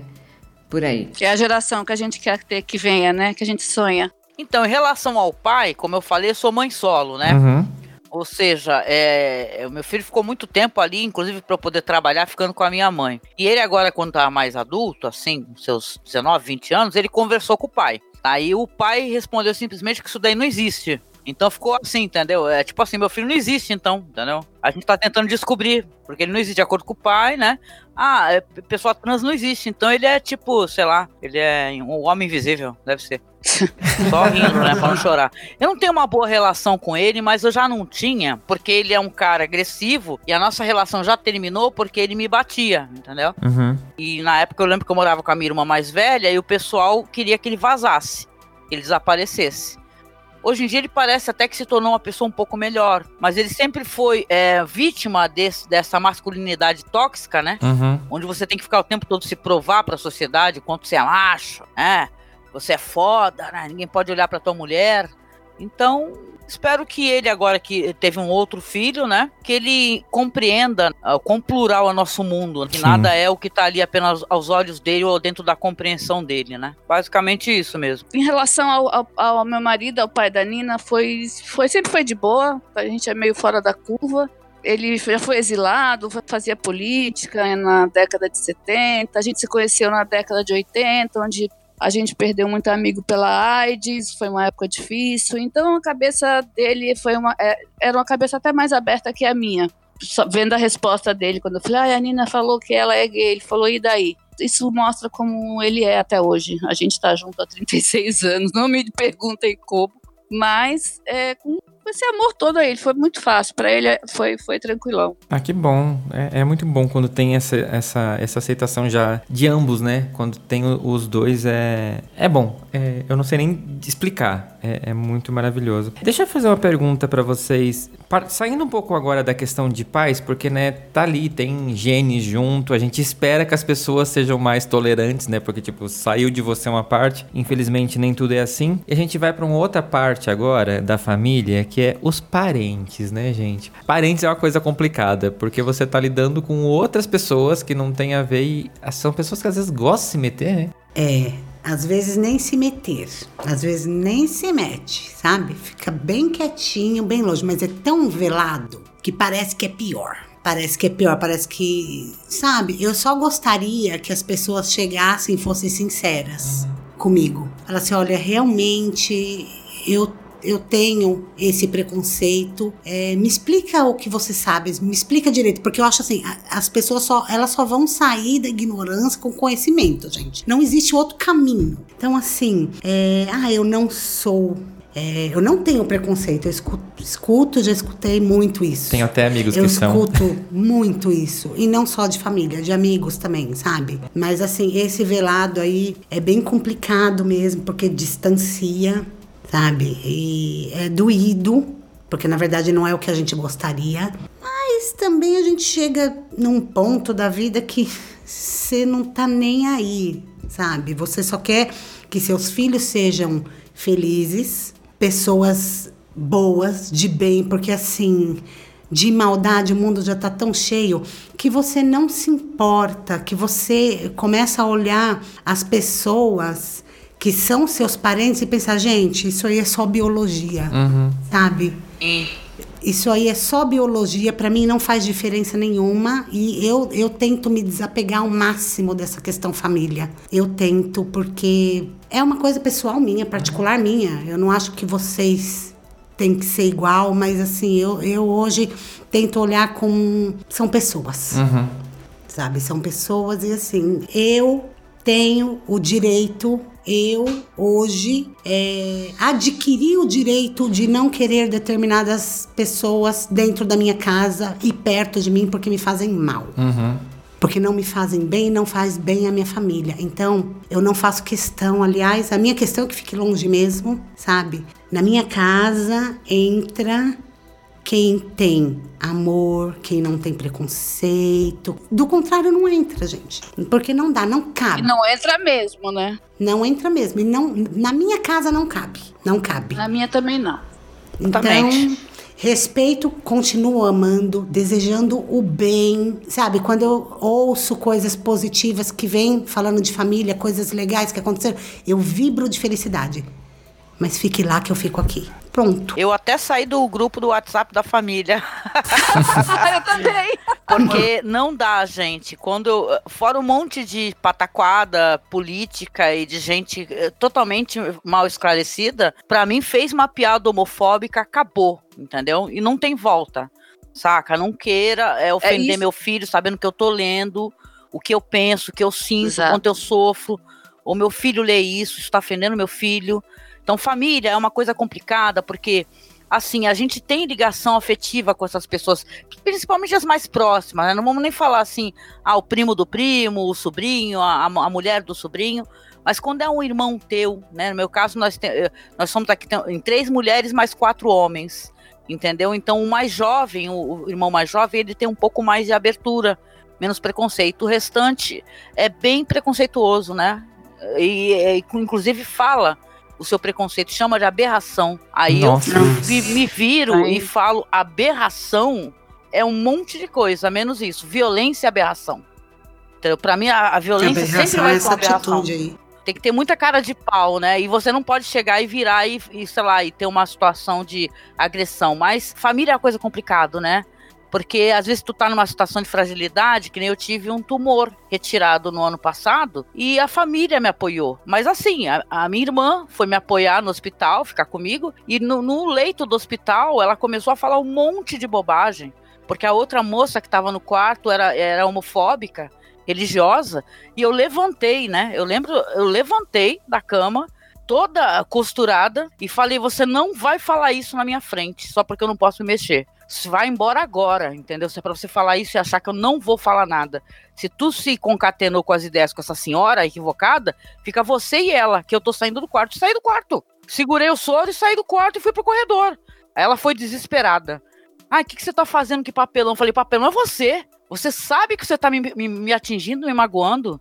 Que, que você tá fazendo isso, né? Então, família é isso, né? São pessoas que é, te amam, né? E às vezes não falam, é, não fazem coisas corretas, que eles sabem que não está correto fazer isso, não entregar amor, né? São religiosos, não entregam amor, não entendem a religião como uma coisa que abrace, né? Então é família é uma coisa, existe. Olha, eu também Eu saí do grupo da família também do WhatsApp, mas isso na época da eleição, né? mas ju justamente pelo, pelo assunto da, da homofobia. Nós somos em quatro irmãs mulheres. Meu pai morreu muito cedo, minha mãe sempre foi batalhadora, enfim, só, só mulher, né? O legal é assim: tem a família que quer entender, que quer amar que nem você, e tem a família que é preconceituosa, que é ruinzinha, que você sabe que vai mudar. As minhas irmãs aprenderam conforme eu ia aprendendo, né? E, e, e você acaba indo explicando ao, ao, decorrer da vida, né? Ah, não é assim, é assado, ela se porta assim, o assado, não sei o quê. Mas assim, existe aquela é, é, ingenuidade. Mas aí tem aquela parte da família, que é aquela que a gente sai do grupo do WhatsApp, que não adianta você esclarecer, eles não querem tirar nenhuma dúvida, eles querem Exato. atacar. Tem razão, né? Eles querem ser é, os donos da razão. razão. É, só que a filha é sua. Você que passa pelas situações, você sabe o que ela passou, e aí sim, aí tem uma hora, sabe o quê? Vou, pode falar palavrão? a, gente, a gente aperta o botão do foda-se. Uhum. É. E assim, eu amo minha filha, e a gente se basta em família, eu não preciso de vocês. Pum, saí do grupo. Aí não participo mais. E foi até bom, foi um divisor de água essa eleição. Para várias pessoas, viu? Foi Só um, um adendo, foda-se aqui no Fora do Meio, para mim, pelo menos, é, é uma. É um mantra, não é um palavrão. é um mantra de vida. Adoro, Bom saber. É. O botão vive ligado, hein? Eu, eu, quando você menos espera, eu aperto o botão e sumo. é, no meu caso, eu hoje tenho um outro pensamento sobre família, né? Porque família é quem me ama, quem ama meus filhos, quem aceita eu tenho duas irmãs. A Neide, que a gente se dá, a gente se dá super bem, ela ama as meninas, vai na minha casa, aquilo. E tenho minha outra irmã, Rosângela, que a gente já não tinha muito assim. E depois da. Na, quando a, surgiu a eleição, aí ficou terrível. Porque ela é cara, né? Aí literalmente eu apertei o foda-se e a gente. Não, não bloqueei, não excluí nada. Só que eu não tenho mais contato. Hoje eu só tenho contato com quem, né, com relação à família, né, com quem aceita isso. Com relação à família do meu ex-marido, tem umas sobrinhas, minha ex-cunhada, que também é ex do irmão dele. Essa é a nossa família. Tanto que ontem nós estávamos juntos, né? No aniversário de uma delas. Então, para mim, família é isso. Vem fazer o bem, vem somar, tudo bem. Não quer somar, respeito sua opinião, mas foda-se pra lá. Não quero saber. Porque acaba, acaba, é, são pessoas tóxicas não.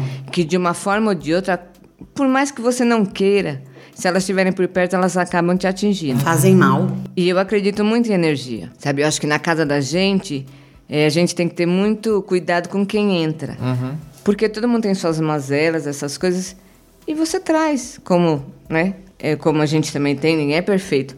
Mas é, a gente tem que estar perto de pessoas do bem. Até porque Até tem porque pessoas. A gente, não tem, a gente não precisa, né? A gente é, tem que cuidar é. da nossa cabeça. Tudo bem, tem pessoas no trabalho, sei lá, em vários lugares que não dá para você escolher, porque você tem que ter no dia a dia. Mas se eu puder escolher, eu não quero saber.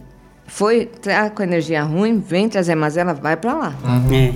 A gente se relaciona o mínimo possível com essas pessoas, né? Infelizmente. Uhum. Olha, eu me dou mais com amigas, com algumas mães mais do que eu me dou com, essas, com essa minha irmã.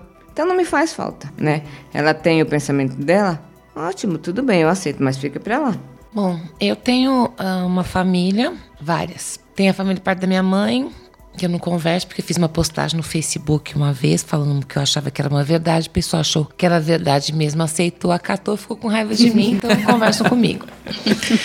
Tem essa família aí que eles pensam, que eles deixam de pensar, para mim tanto faz que não me sustentam. Tem a família do pai dos meninos, que eles tratam muito bem, mas eles também lá e eu cais nessa família aí que a gente foi na festa de 15 anos. E tem a, a minha irmã e meu irmão, meu irmão não converso muito com ele, uma pessoa estranha. E a minha irmã, ela, ela tem uma fala muito bonita, um jeito muito bonito de se relacionar com as pessoas, mas ela também teve momentos dela ter falas de preconceito e a gente teve que colocar no lugar, né? Enfim, ela é uma tia querida, ela vai na minha casa e na minha casa vem muito pouca gente. Vai a minha irmã, essa minha irmã, e as pessoas que gostam da gente, assim, os amigos. Parente muito pouco. Família, muito pouco. Como a como a Nilza, a Nilza disse, né? Família é quem gosta de mim, quem gosta dos meus filhos, né? É.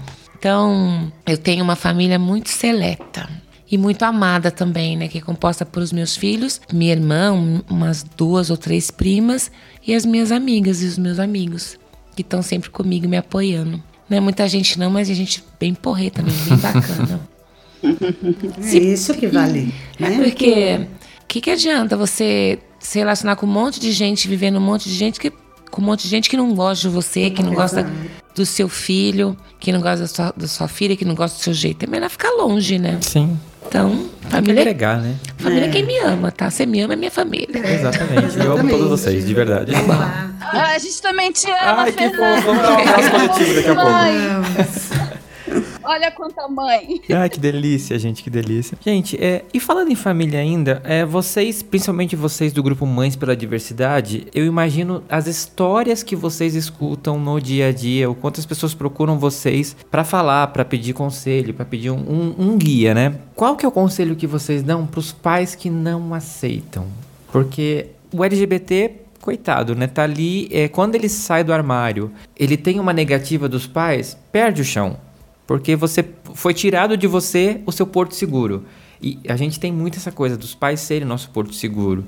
E quando a gente sai do armário é o momento que a gente tá fragilizado, porque assim, por mais que você já tá bem com aquilo pra você na teoria, pra você chegar a ponto de contar pra outra pessoa, os pais são as pessoas que você mais confia no mundo e de repente você perde isso. Como que vocês já aconteceu de pais que não aceitam vir procurar vocês, se- sendo do grupo ou não? E, e como que vocês, qual que é o conselho que vocês dão pra essas pessoas? Assim, é, no grupo Mães pela Diversidade, eu não tive nenhum contato nesse sentido. Mas na vida, aqui no Mundão, eu conhecia um rapaz, assim, que ele trabalhava com telemarketing. Eu lembro porque a gente conversava muito.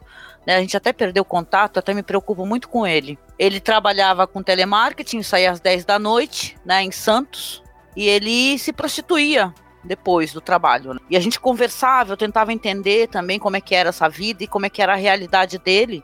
Ele falava pra mim que ele tinha uma casa própria porque a mãe faleceu, deixou a casa pra ele e pra irmã. E a irmã evangélica não aceitava ele, e ele chegou a um ponto, estava desempregado, sem comida, trabalhava com telemarketing, mas quem conhece essa realidade sabe que às vezes o trabalho eh, gera ali uma renda que não- não chega nem a 500 reais, tem muito atendente ali que, que ganha bem pouco, né?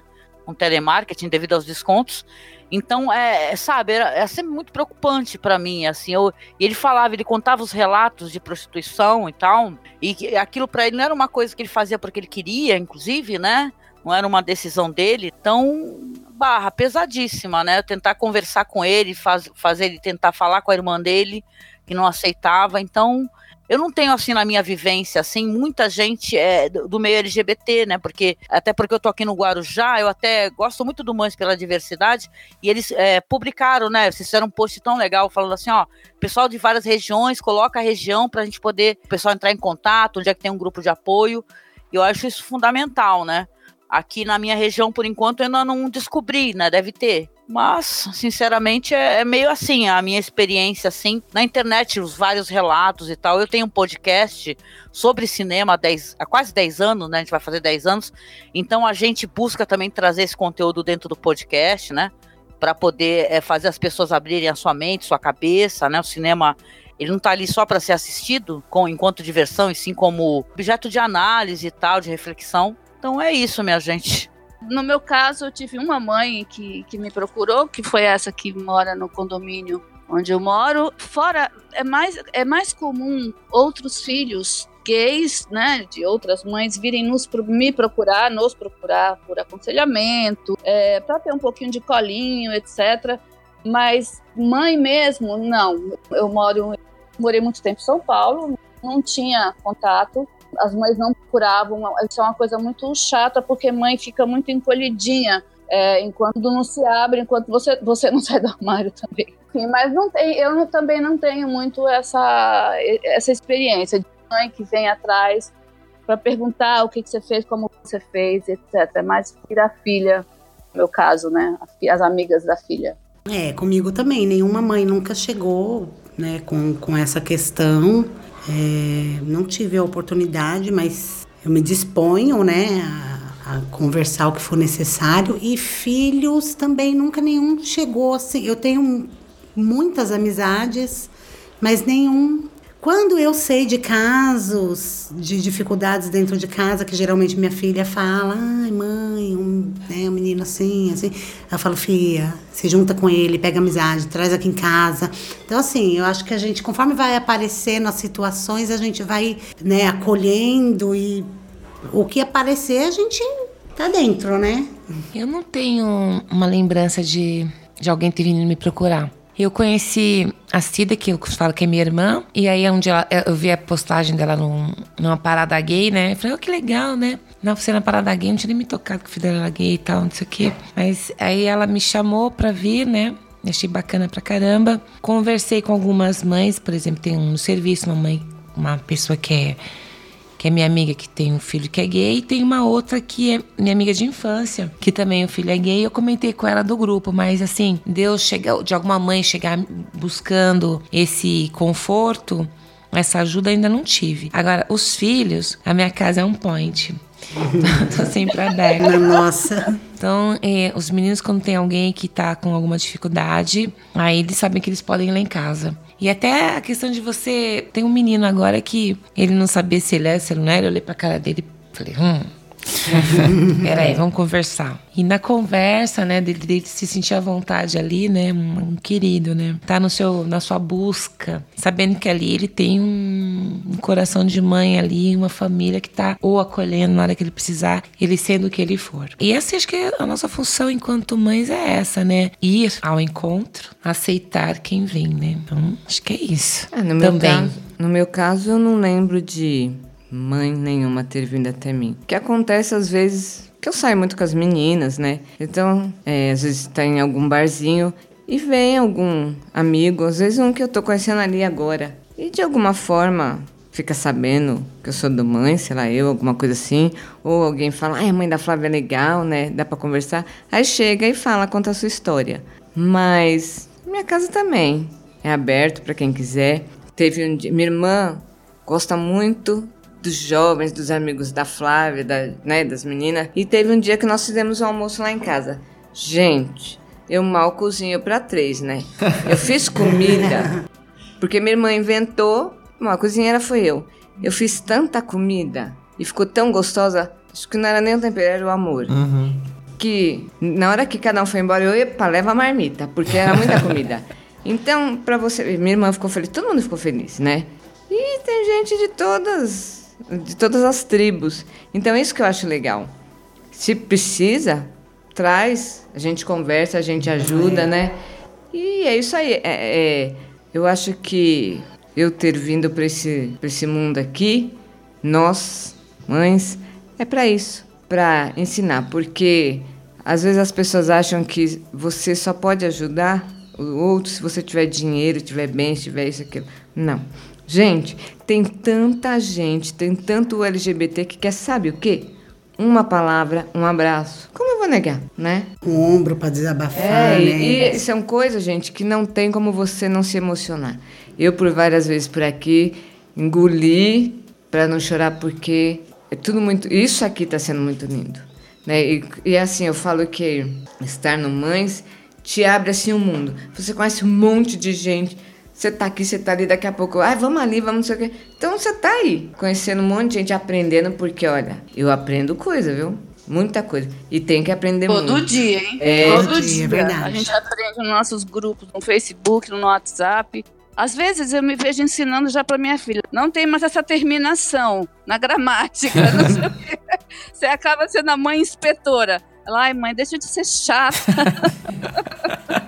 E é, a gente se envolve assim, é. e realmente, às vezes a gente tem que puxar o freio, porque, é como eu digo, às vezes você tá tão mais envolvido com, seu, com seus filhos, é, você, você fala, peraí, gente, não sou eu, peraí. Você tá achando que você é. que é a pessoa, é. né? De repente você fala, não, você, tá opa. Tá você quer viver a vida da sua filha. É, não, de todos eles, né? É. Aí você vem aqui, oh. dá um conselho aqui, dá um conselho ali, aí não faz isso, cuidado, usa a camisinha, faz não sei o quê. Aí você fica assim, isso. Não, é... é muito lindo, é maravilhoso, sabe? É, é esse, é isso que eu, que eu sou grata muito ao astral, seja lá que nome que dão, é isso que eu sou. Se eu puder, se a minha missão aqui é ajudar essas pessoas com uma palavra, um abraço, tô aqui para isso. Ah, é, é, é, muito importante, né? Eu acho uma, é engraçado que às vezes eu falo, Nina, eu não vou ter neto, filha. Ela, mãe, a gente tá tentando.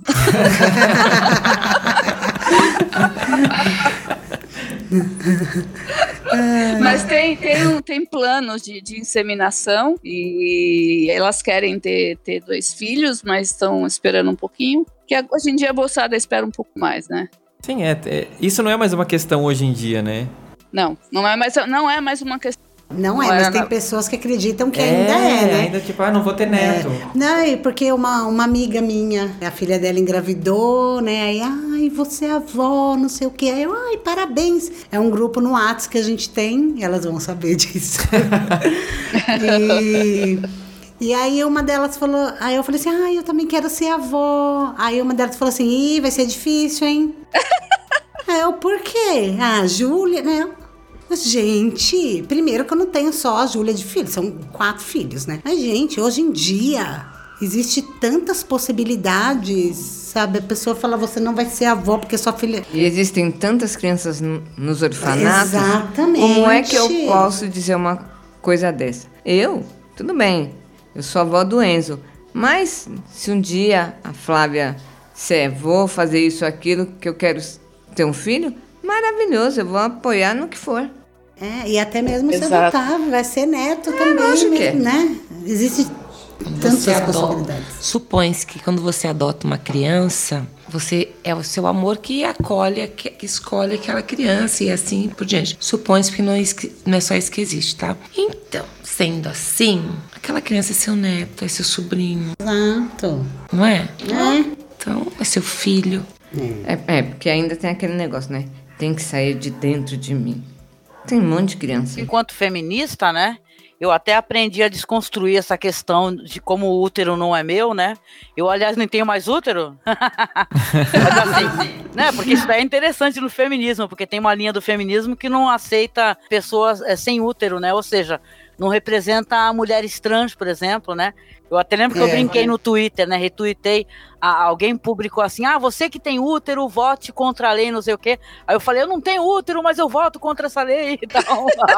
Ih, deixaram você votar sem útero? Porque eu também não tenho, sabe que eu ia poder votar? Então, gente, isso é uma questão, né? Uma questão, assim, seríssima, né? É como se o útero definisse quem é mulher. Exato. Eu vou fazer o grupo da sem útero. É, e é como. Pois é, é como eu tô Sem útero e só com ovário, por favor.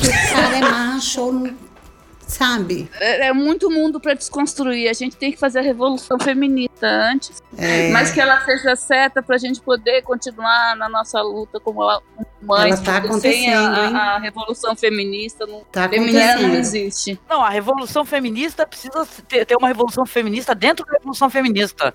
Exato. É, pra você ver como é que é o negócio, que não é uma, uma coisa homogênea, né? Então... é verdade. É verdade. Eu não sei se eu dou risada ou se eu choro. É, né? não, a gente tem que levar numa boa, porque isso leva tempo. Leva. E ainda mais nesses anos, nesse ano agora e nos três que estão por vir, a gente tem que combater esse atraso. A gente não pode deixar virar atraso, né? Sim.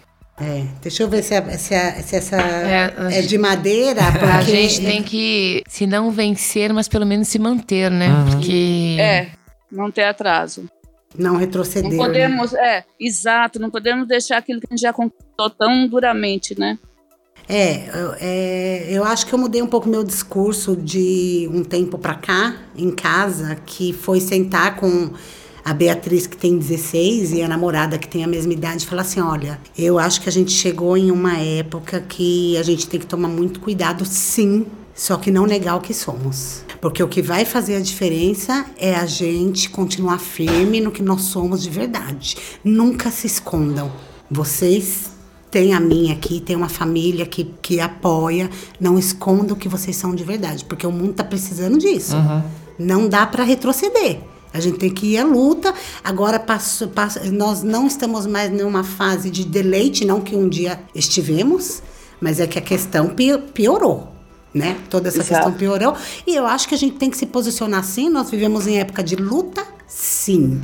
Não dá para ficar sentado em casa assistindo novela e achando que tá tudo bem, porque não tá tudo bem. Não, tem que dar a cara a tapa, tá na Exatamente. hora. É o caminho é longo e, e a gente não deve jamais negar o que somos. É o que eu falo para elas. Vai demorar mais para procurar, para achar um emprego, talvez, porque a namorada da Beatriz, a Casey, beijo, Caseíssima, ela usa cabelo curtinho, ela usa. Gente, então assim, a gente sabe que realmente existe preconceito, sim, e que não vai ser a pessoa que vai entrevistar ela para o emprego que vai demonstrar isso, porque na verdade essa pessoa ela já vai vir já com com a, olha, se for um gay muito assim, né, afeminado, porque é assim que eles falam. Então você já sabe que não vai dar. E se for uma menina muito com cara de hominho também, você sabe, né, política da empresa. A pessoa que vai entrevistar, ela já tem todo um script ali de quem vai ser contratado ou não. E provavelmente você vai levar mais tempo para arrumar emprego. Mas não, não esmoreça. Não seja quem você Agora, não é. É como engraçado que até hoje, até hoje eu escuto de gente muito próxima assim: "Ah, é gay, mas não precisava falar tão fino, né? Ah, é menina, ela é gay, mas não precisava parecer um menino, né? Podia pôr uma sainha". Aí você É. fala assim: "E o que, que você tem a ver com isso? Você paga as contas dela? Do que, que- o que, que te agride?" Até hoje, isso é uma coisa que eu escuto. É. E o que isso define o, o profissional que é aquela pessoa? Hum, Zero, né? Zero. É um caminho. Tem, Assim, tudo, tem gay homofóbico, tem Nossa, gay que compra tem. o discurso do Bolsonaro e repete Ah, esse tem. discurso.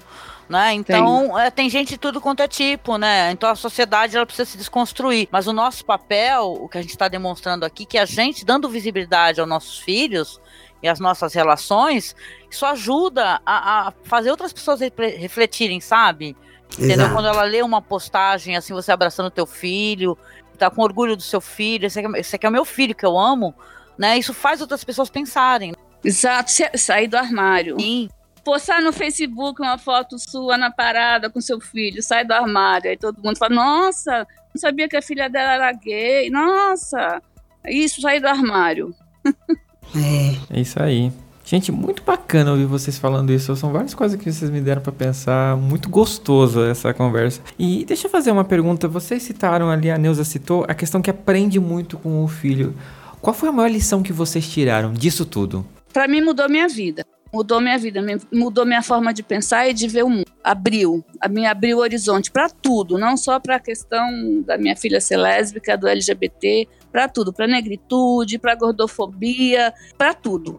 Exatamente, é isso mesmo. Eu acho que quando você se permite, você precisa se permitir e é tão bom. É tão bom. Eu gostaria tanto de que as pessoas se permitissem. Porque a gente realmente sai de uma bolha, gente. As bolhas existem. As pessoas acham que não existem. Nós vivemos em bolhas. Enquanto a gente não se permite sair dela, existe um mundo, mas um mundo tão lindo, sabe? Tão diverso, tão colorido, tão. E, e você só consegue enxergar tudo isso quando você sai do cinza da sua bolha. Que você vai Exato. enxergar tudo isso. Enquanto você não der aquela alfinetadinha ali, ó, pim, para que tudo clareie, você não vai avançar. Avancem, por favor, é só o que nós queremos.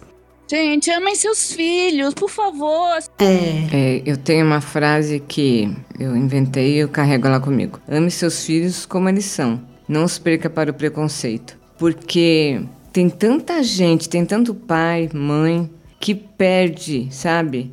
De estar ali com seus filhos, de estar trocando amor, trocando ideias, por causa de uma porcaria, de um preconceito, de uma homofobia, seja lá o que for. É, foi negativo, não presta, né? Claro. E as pessoas perdem tudo isso por causa de, sabe, umas coisas assim. por causa de crenças. É, por causa de religião, por causa de tudo isso, né? Tudo bem, é, é uma coisa repetitiva, isso, aquilo, mas o amor é o amor, gente. É, qualquer maneira de amor vale a pena. É isso que vale. Exato. Exatamente. frase. Então, então eu- é, o que eu aprendi é isso aí. Eu, eu aprendi, eu sempre acreditei que eu tinha, que eu era uma pessoa muito forte. Agora então, porque essa troca de amor com essas pessoas que chegam, te dão um abraço, te elogiam, falam coisas que você lê, às vezes no Face, alguma coisa assim, que eu choro. Porque assim, eu sou um, um grão de areia. Mas eu sou, ela é, ela é, você é. Então é, vira um, sabe, uma coisa tão forte. É. Ninguém vai destruir. Pode vir esse povo religioso, política, tudo bem, o inferno existe, eles saem assim de tonelada, é. mas eles não vão conseguir derrubar e nem, nem fazer o nosso amor acabar, porque isso sim é força. Olha, eu acredito que assim, a gente tem que ousar individualmente. Então eu penso assim, esse amor que eu conheço, o amor que eu digo no geral, entre pessoas, entre meus, meus filhos. Esse amor, se eu ousar, eu consigo passar disso. Eu acho que a gente nunca chega no ápice das coisas. Se a gente tiver coragem, a gente consegue mais. E então quando, quando tem aquele que, ditado que dizem é, quem nunca recebeu amor na vida não consegue passar também, quem nunca recebeu educação não consegue também passar uma educação, porque você não consegue passar para o outro o que você não recebeu. Partindo desse princípio, é, eu, eu digo de novo, gente, se dê a oportunidade, porque isso aí que você chama de amor, na maioria das vezes tem mais por trás disso. Eu não sou avó. Ela é, não sei você. E dizem que é um amor diferente. Eu conheço o amor de ser mãe. O amor de ser avó, eu escuto dizer que é maior. Eu quero me permitir ter esse amor. Você pode se permitir ter um amor por um gay? E quando eu digo, não é uma relação, gente, de intimidade. Permita-se amar sabe? Permita-se, porque existe sempre um patamar a mais e a gente pode conseguir alcançar, sabe? É quando chega aquele negócio que eu falei que transborda que se, e que você tem que dividir. E quanto mais você divide, mais vai transbordar. Então, é só isso que a gente tem que fazer.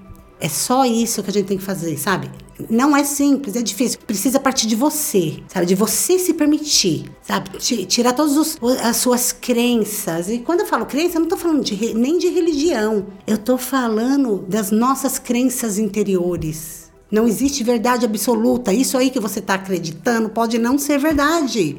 Desculpa, mas é real. Eu já acreditei em coisas que não são reais, que não é verdade. Entendeu? A gente tem que se permitir. É isso. É, é o, o ponto de partida para tudo dar certo lá na frente. Exatamente. Eu vejo muita força também no meu filho. A força que ele tem todo dia quando eu vejo ele se trocando, se vestindo para ir trabalhar, né? E não podendo talvez expressar o que ele é de verdade, na verdade. É como se você colocasse uma máscara, né? Se você não pode ser quem você acredita que você é. Então eu vejo uma força imensa, ele me ensina diariamente, porque no mundo onde a heteronormatividade é uma coisa, né? Parece que é obrigação, né? É tão difícil, né, você ser diferente, né? Então, eu vejo força nele, ele me inspira, coloquei no mundo, mas ele é uma inspiração para mim, para minha vida. Eu luto por ele, ele luta por mim, a gente se apoia. Então, é, é eu só posso dizer para as mães e para os pais que estão aqui nos escutando, né? Seja lá que você tem um, uma criancinha, um bebezinho, cara, aceite o seu filho é, incondicionalmente, sabe? Sem condições. Que a gente que é mãe, a gente tem que aceitar os filhos incondicionalmente. Não existem condições para isso. Ele não tem que ser é, do jeito que você acha. Você não pode sonhar uma vida para o seu filho, uma carreira, um futuro. Ele vai ser o que ele quer ser, o que ele precisa ser, né? Então a gente, o nosso papel é esse nesse mundo. A gente é ser um agente facilitador. Né? O mundo é uma merda, é um lixo, né? Mas a gente tem que ensinar para seu filho como sobreviver num mundo tão tóxico, tão caótico, né? Então o negócio é a gente estar tá ali como esteio, né? Lamento demais se você está escutando esse podcast, por exemplo, e tem preconceito. Poxa, tenta se colocar no lugar do outro, isso é fundamental. O fato de você se colocar no lugar do outro vai abrir para você, assim, sabe? Um, todo um mundo de possibilidades de amor, de afeto, para além da questão LGBT, sabe? Então, uh, permita-se, sabe? É, amar e ser amado, expressar o amor e, sabe, glorificar o amor, cara. É muito importante. Aí você não vai perder seu, sua filha, seu filho. E isso eu acho para mim a coisa mais importante. Hoje em dia tem, tem casais de amigos da minha filha que têm nenéns, demoram para colocar o nome, para entender um pouco. É, colocam um nome que não tenha é, muita. não seja muito feminino, não seja muito masculino. Já tem países onde você não tem gênero, você não precisa decidir seu gênero, que divide a Alemanha, enfim, a gente chega lá, né? Mas pais, mães, olhe, amem, amem, amem e tenham seus filhos do seu lado, para você poder dar toda a força e aprender com ele.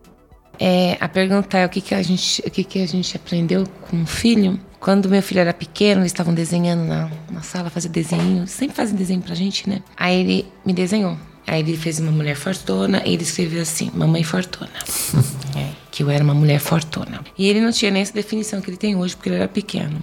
E ao longo desses anos todos, né, e de todas as batalhas, de todas as lutas, por tudo que, que já passei, eu, eu me vejo hoje como uma mulher fortuna mesmo. Não porque sou grande, lógico, né? Mas eu me vejo uma mulher fortuna, porque você tem que ser muito para você encarar situações, família, amigos, sociedade e manter a calma e o discernimento na maioria das vezes para poder conduzir, né, auxiliar e se equilibrar com as saídas que a gente tem no armário e com tudo que a gente vive. Então eu acho que eu aprendo eu aprendi a ser um pouco mais forte todos os dias, porque eu tenho eles, eles meus filhos, eles os outros filhos, né, que a gente vai encontrando pelo caminho. Como mães, eu fui conhecer a casa Florescer, eu fui conhecer a casa 1 e a gente percebe o quanto a família faz falta, né? E quando a gente chega e só com a nossa presença, às vezes, de estar ali com eles já faz uma grande diferença. Nós damos, mas nós recebemos muito. Mas a gente faz tudo isso porque nós somos fortunas, né?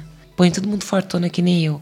Porque a gente passa por todas essas situações, né? E a gente se fortalece juntas. Verdade. Né? né? Com amor, que não é clichê, não, é, é com amor e com respeito, sempre. É, realmente, a Casa Florescer foi um ensinamento assim que eu nunca tinha conhecido, né?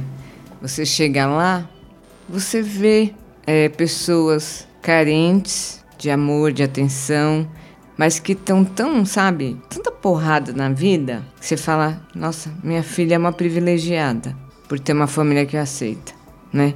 É, bom, por ter uma mãe, né? Mas é muito legal, sabe? Você chegar lá, só um abraço que eles querem, só você sentar, assim, cinco minutos você conversando. Então você vê o quanto, sabe? Eu conheci uma pessoa lá, muito. Adorei conversar com aquela pessoa. Então você vê, é tão pouco o que eles querem, mas eles te dão, olha, eles te retribuem muito. E isso não, não tem dinheiro, não tem nada que pague, sabe? E, no nosso lado a gente fica, meu Deus do céu, como uma mãe, um pai não aceita seu filho, como uma mãe um pai põe pra fora de casa, abusam. Nossa, é muito triste. Falam, meu Deus, eu não sei porquê, né?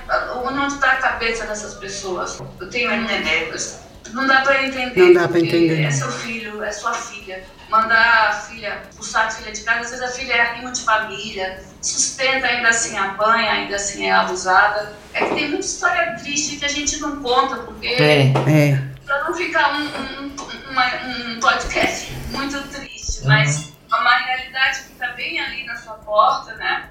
E você é pequena, se você um pouquinho você vai, sai com sua filha, você vai ou na casa florescer, você vai na casa um, e, e na rua, e, no, e no, das pessoas que você conhece, enfim. Um pouquinho você vai distribuindo, mas é, na minha cabeça não passa. Pai, mamãe não aceitarem seus, seus filhos. Não cuidar daquele ninho, não deixar aquilo confortável, né? E o mundo já é tão cruel. Sabe o que me vem na cabeça? É que se a gente não tivesse esta, essa convivência com essas pessoas tão maravilhosas, que elas são tão maravilhosas, não é porque são nossos filhos, porque a gente não está falando só dos nossos filhos, a gente não teria esta oportunidade de distribuir esse tipo de sentimento, de, de compartilhar e de vivenciar esse tipo de sentimento, né? E às vezes os meninos, né, o pessoal LGBT se sente tão mal amado, tão desvalorizado, tão jogado, tão sofrido, tão não sei o que, não sei o que, não sei o que. Então o pior das coisas, e, e por eles, né, por eles serem o que eles são, e como são é que desenvolve na gente esta força, este amor, né? Se não fossem eles, a gente não estaria aqui. Verdade. Desta forma. É um amor que multiplica, né? Trabalhando né? esse tipo de, de sentimento da maneira como trabalhamos e vivenciamos, né? Então, assim, sintam-se muito amados, agradecidos e respeitados, porque por vocês, né? Que nós podemos ter essa oportunidade de distribuir tudo isso. Tudo isso é importante, né? Todos somos importantes, cada um na sua qualidade de pessoa que é. Né? Nossa, viva as mães pela diversidade! Viva! Viva! Viva o Fernando por dar essa oportunidade! É verdade. Gente, essa é a minha forma de segurar a mão das outras pessoas e eu tô muito feliz por vocês estarem me ajudando nessa, nessa corrente. O, o, Fora do Meio, ele nasceu com esse propósito e eu tô vendo ele se concretizando a cada episódio que eu gravo. Muito obrigado a cada uma de vocês, de verdade, por estar me ajudando nisso. Infelizmente, a gente tá chegando no fim eu queria passar o resto da vida conversando com vocês. Mas eu acho que ninguém. Você ia ter que ter mais vida, viu? É. Uma vida eu só também, não basta. Viu? Eu, eu, chorei várias vezes aqui, é que eu tava, tô mutada, a gente tava chorando. Infelizmente que ninguém ouviria um podcast com 50 horas. Mas foi tudo muito lindo, viu? Foi gente? lindo demais. Gente, é, eu quero já agradecer vocês por estarem aqui. Eu quero deixar um beijo muito especial para as mães que demonstraram interesse em estar aqui, mas que por motivos pessoais acabaram não conseguindo conciliar a agenda. Então fica aqui o meu muito obrigado da mesma forma, porque esse programa não existiria se não fosse vocês também. Então, a Carla, a Glória, a Márcia e a Paula. Meninas, muito obrigado de coração. Vocês podem não estar presentes aqui, mas vocês estão presentes aqui no meu coração e na minha cabeça. Então esse programa também ele é de vocês. De verdade, um beijo especial para Clarice, que foi a, a, a, pessoa que me ah, trouxe querida. vocês. Clarice, é, apesar de você não estar aqui, você foi a peça-chave para esse episódio poder acontecer. Porque eu pedi para ela uma pessoa de cada situação. Ela me começou a mandar nomes e eu pensando, meu Deus. e, e, eu fiquei assim, de verdade. Superou minhas expectativas e eu não tive coragem de selecionar. Eu disse, venham todas. Venham todas, porque é, é, tipo assim, minha casa vai ser o coração de mãe, vai caber todo mundo. Pode chegar, a gente Mãe faz. coube, né? então... Amor e comida não falta. Exatamente. Clarice, a gente te ama, Clarice. A gente tem uma empatia, a gente adora você. Verdade, Clarice, beijo. Beijinho, Clarice. É, eu gosto da alegria da Clarice, sabe? Ela tá sempre pra cima, tá sempre, sempre rindo. É, sempre rindo. E normalmente, é, quando a gente chega no Mães pela primeira vez, é, é, como eu já disse, a gente está muito fragilizada. Então, essa alegria, filho, contagia que a gente dá muita risada. Fragilidade não dura quase nada, né? Ela, a Maju também fala as coisas, a gente dá. Quando você vê, tá todo mundo rindo, porque é tudo louca, tá? Uhum. Cada um com a sua loucura. é, mas a gente toma bronca é. também, não é? Opa! Filho, não é só, só alegria, não. Isso aí. E eu quero agradecer também a nossa cota hétero do episódio de hoje, o Alisson, que é o responsável pela nós e que foi a pessoa que trouxe os microfones porque eu pensei, gente, eu tô lidando com mães com diversidade, eu não posso fazer uma gravação mequetrefe. Então o Alisson, a gente é amigo um tempinho já, eu só liguei pra ele e disse socorro. Gente, esse menino merece palmas, esse porque nós merece. É, ele gente... é um hétero diferenciado. A gente te ama, Alisson. Uh, Você vê que tem uma dificuldade de aceitação de héteros aqui, né? A gente chama você também. Tem amor pra você. Tem. E no Pink Honey desse episódio eu quero deixar para vocês a indicação de uma pessoa que também é mãe de 16 crianças do lar, entre outras coisas, e já foi minha patroa durante um bom tempo, que é a Rita Von Hunt do canal Tempero Drag, e eu quero convidar vocês a conhecer esse canal caso vocês ainda não conheçam. O canal que é produzido pela JRG Comunicações, onde a Rita, que é uma drag queen interpretada pelo Guilherme Terreri, ela faz vídeos curtos comentando sobre situações políticas, sobre militância e etc e tal. A Rita também é parte do elenco do canal Drag Me as a Queen, do Entertainment. E nesse programa, junto com as maravilhosas Ikaru Kadoshi e a Penelope Jean, elas ajudam a resgatar a autoestima de mulheres através de maquiagem, através de desafios de roupa, de dança, tirando a pessoa da sua vidinha comum, digamos assim, e mudando um outro olhar, uma outra perspectiva para ela. Às vezes é tudo que a gente precisa para poder recuperar a autoestima e a autoconfiança não é? Então fica aqui a minha dica, vocês podem procurar o Tempero Drag no YouTube ou Rita Von Hunt no, no Instagram. Fica a dica para vocês, então, conhecerem esses canais. Se joga. E no Se Joga desse episódio especialíssimo, eu vou fazer uma indicação, gente, que é, é ela me deixa feliz e ela me deixa triste. Eu vou explicar o porquê das duas situações. Me deixa feliz porque foi uma série que eu comecei a assistir, eu achei ela muito importante porque ela começa a abordar temas e não só relacionados a LGBTs. Eu não vou dar spoiler para quem não tá vendo, mas assim, ela vai ter uma questão LGBT, mas ela tem questão sobre imigração, sobre política, ela aborda vários temas, chama One Day at a Time. Em português, Um Dia de Cada Vez, da Netflix. Assista, que é uma série maravilhosa. Tem três temporadas e a Netflix cancelou na terceira, né? Fazer o quê? Né, Netflix? Mas assim, gente, as três temporadas que eles lançaram são muito importantes, elas te fazem refletir, elas te fazem pensar e elas te colocam num lugar que você não tá. Como às vezes a gente tá aqui agora no lugar de LGBT, no lugar de imigrante, no lugar de filho, assistam e reflitam sobre cada mensagem de cada episódio. De verdade, essa é a indicação minha para vocês nesse episódio. Meninas, por favor, deem as suas lições de casa para o pessoal que tá ouvindo a gente. É legal, então. Opa, então vou fazer uma recomendação dupla, na verdade, rapidamente, sobre a questão trans, né? É, primeiramente sobre o filme francês é, Tomboy, da cineasta Céline Sciamma, que mostra uma realidade de uma, de uma menina, né, que ela quer fazer amizade nas vizinhanças dela ali, se identificando como menino, né? Um filme muito legal e essa cineasta tem uma sensibilidade muito bonita, sabe? O filme é de 2011. E um, e um filme mais recente, que é com a Daniela Vega, que inclusive é, recebeu prêmio como atriz, né? Ela é maravilhosa no filme, que é uma mulher fantástica. E ela interpreta uma mulher que ela tem um relacionamento com um homem mais velho, só que ele falece e aí ela vai ter que lidar com a situação toda da família, né? A família, os filhos dele que não, não aceitam o, o, o, caso que o pai tinha, né? O caso não, uma relação que tinha com essa mulher. Tem até é, partes muito fundamentais do filme, assim, que a, a, a ex-mulher dele confronta a personagem dela e chama ela de uma quimera, né? Que é quase que o equivalente de chamar de uma aberração, né? Algo que não existe. Então, é um filme de muita sensibilidade, e o Sebastião Lélio, ele, é, ele roteiriza junto com o Gonzalo Maza, e traz cenas lindas, tem uma cena que ela tá lutando contra o vento na cidade, você vê que esse vento é o preconceito, sabe? É muito bonito, é, é, é de chorar, e ela interpreta a Daniela Vega com uma fortaleza muito grande esse filme. Então seriam esses dois aí, tá? Tomboy, de 2011, e Uma Mulher Fantástica, de, de 2017. Eu vou, num, vou dar duas dicas. Um filme que é com a Ellen Page, que eu amo, sigo no Instagram, com a Susan Sarandon, que chama Face Oculta. E na verdade ela vai lidar com uma questão de herança, de, de depois que. Não vou dar spoiler.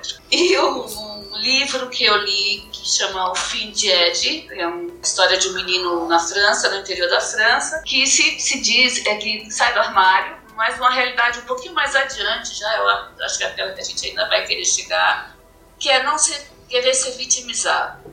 Mas enfim, e a terceira, Daily World, eu assisti com a minha filha. Toda mãe de lésbica tem que ter visto Daily World. Eu lembro Daily World. É da época da minha filha. Bom, um livro né, que eu li acho muito importante, não tem a ver com LGBT, mas tem a ver com mulheres. É Prisioneiras do Drauzio Varela.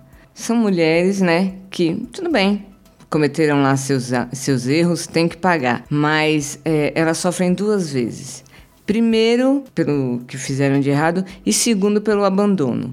Porque normalmente são mulheres que, mesmo sendo casadas, tendo um companheiro, isso, aquilo, quando entram na prisão, são esquecidas, ninguém vai mais. Se tiver mãe, sim. Mas se não tiver, tá ferrada. E se estiverem grávidas, quando a criança nasce e, a, e faz seis meses, é tirado da mãe. Ou pra, vai para alguém, da família, se não tiver família, vai para adoção. Então, elas sofrem muito, muito, muito.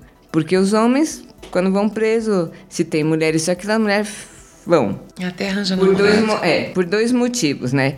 Se for casado e a mulher não for, vai morrer. E se também se não tiver, arruma lá. Então esse livro, assim, eu acho uma coisa assim muito interessante. Eu, eu li todos do Drauzio, né? E a música do Jorge Versilo que chama Avesso, que é sobre um relacionamento gay, que é o clipe. É muito legal. Eu já postei. Acho que, a, acho que as pessoas homofóbicas devem me odiar pro resto da vida. Mas é, é porque tem cenas, sabe? Mas é muito legal. Assistam que é bom. Ótimo, uma seleção de amizades, né? Essas coisas vêm para ajudar a selecionar. É, é. Ah, então eu vou indicar um documentário, é, Minimalismo, tem na Netflix, que é bem bacana, que fala sobre a questão material, né? Sobre o consumo desenfreado, mas é muito bacana, assim, sabe? Eu acho que vale a pena, é de certa forma um estilo de vida, né? Que as pessoas aderem, assim, e é bem, bem bacana, assim. Eu meio que gosto dessas coisas, tô meio que querendo seguir esse caminho, então falei assim, ah, vou indicar esse mesmo porque eu acho bacana. É isso. Bom, eu fiz uma pesquisa, sou péssima para gravar nome. Pedi a ajuda aos universitários lá de casa. e já foi citado aqui, né? Orações para Bob, né? Que é de matar esse aí. É, de matar mesmo, que chora que só. O filho vai embora, o filho morre, a família acaba depois que a criança morre, que, que a mãe vai entender o porquê, né? Moonlight, que fala sobre afetividade negra. Tem com o Amor Simon. Gente, não vou acabar nunca. com Amor Simon, que fala sobre a descoberta da sexualidade. Pose, que é uma série que fala sobre o mundo drag queen dos, dos anos 80.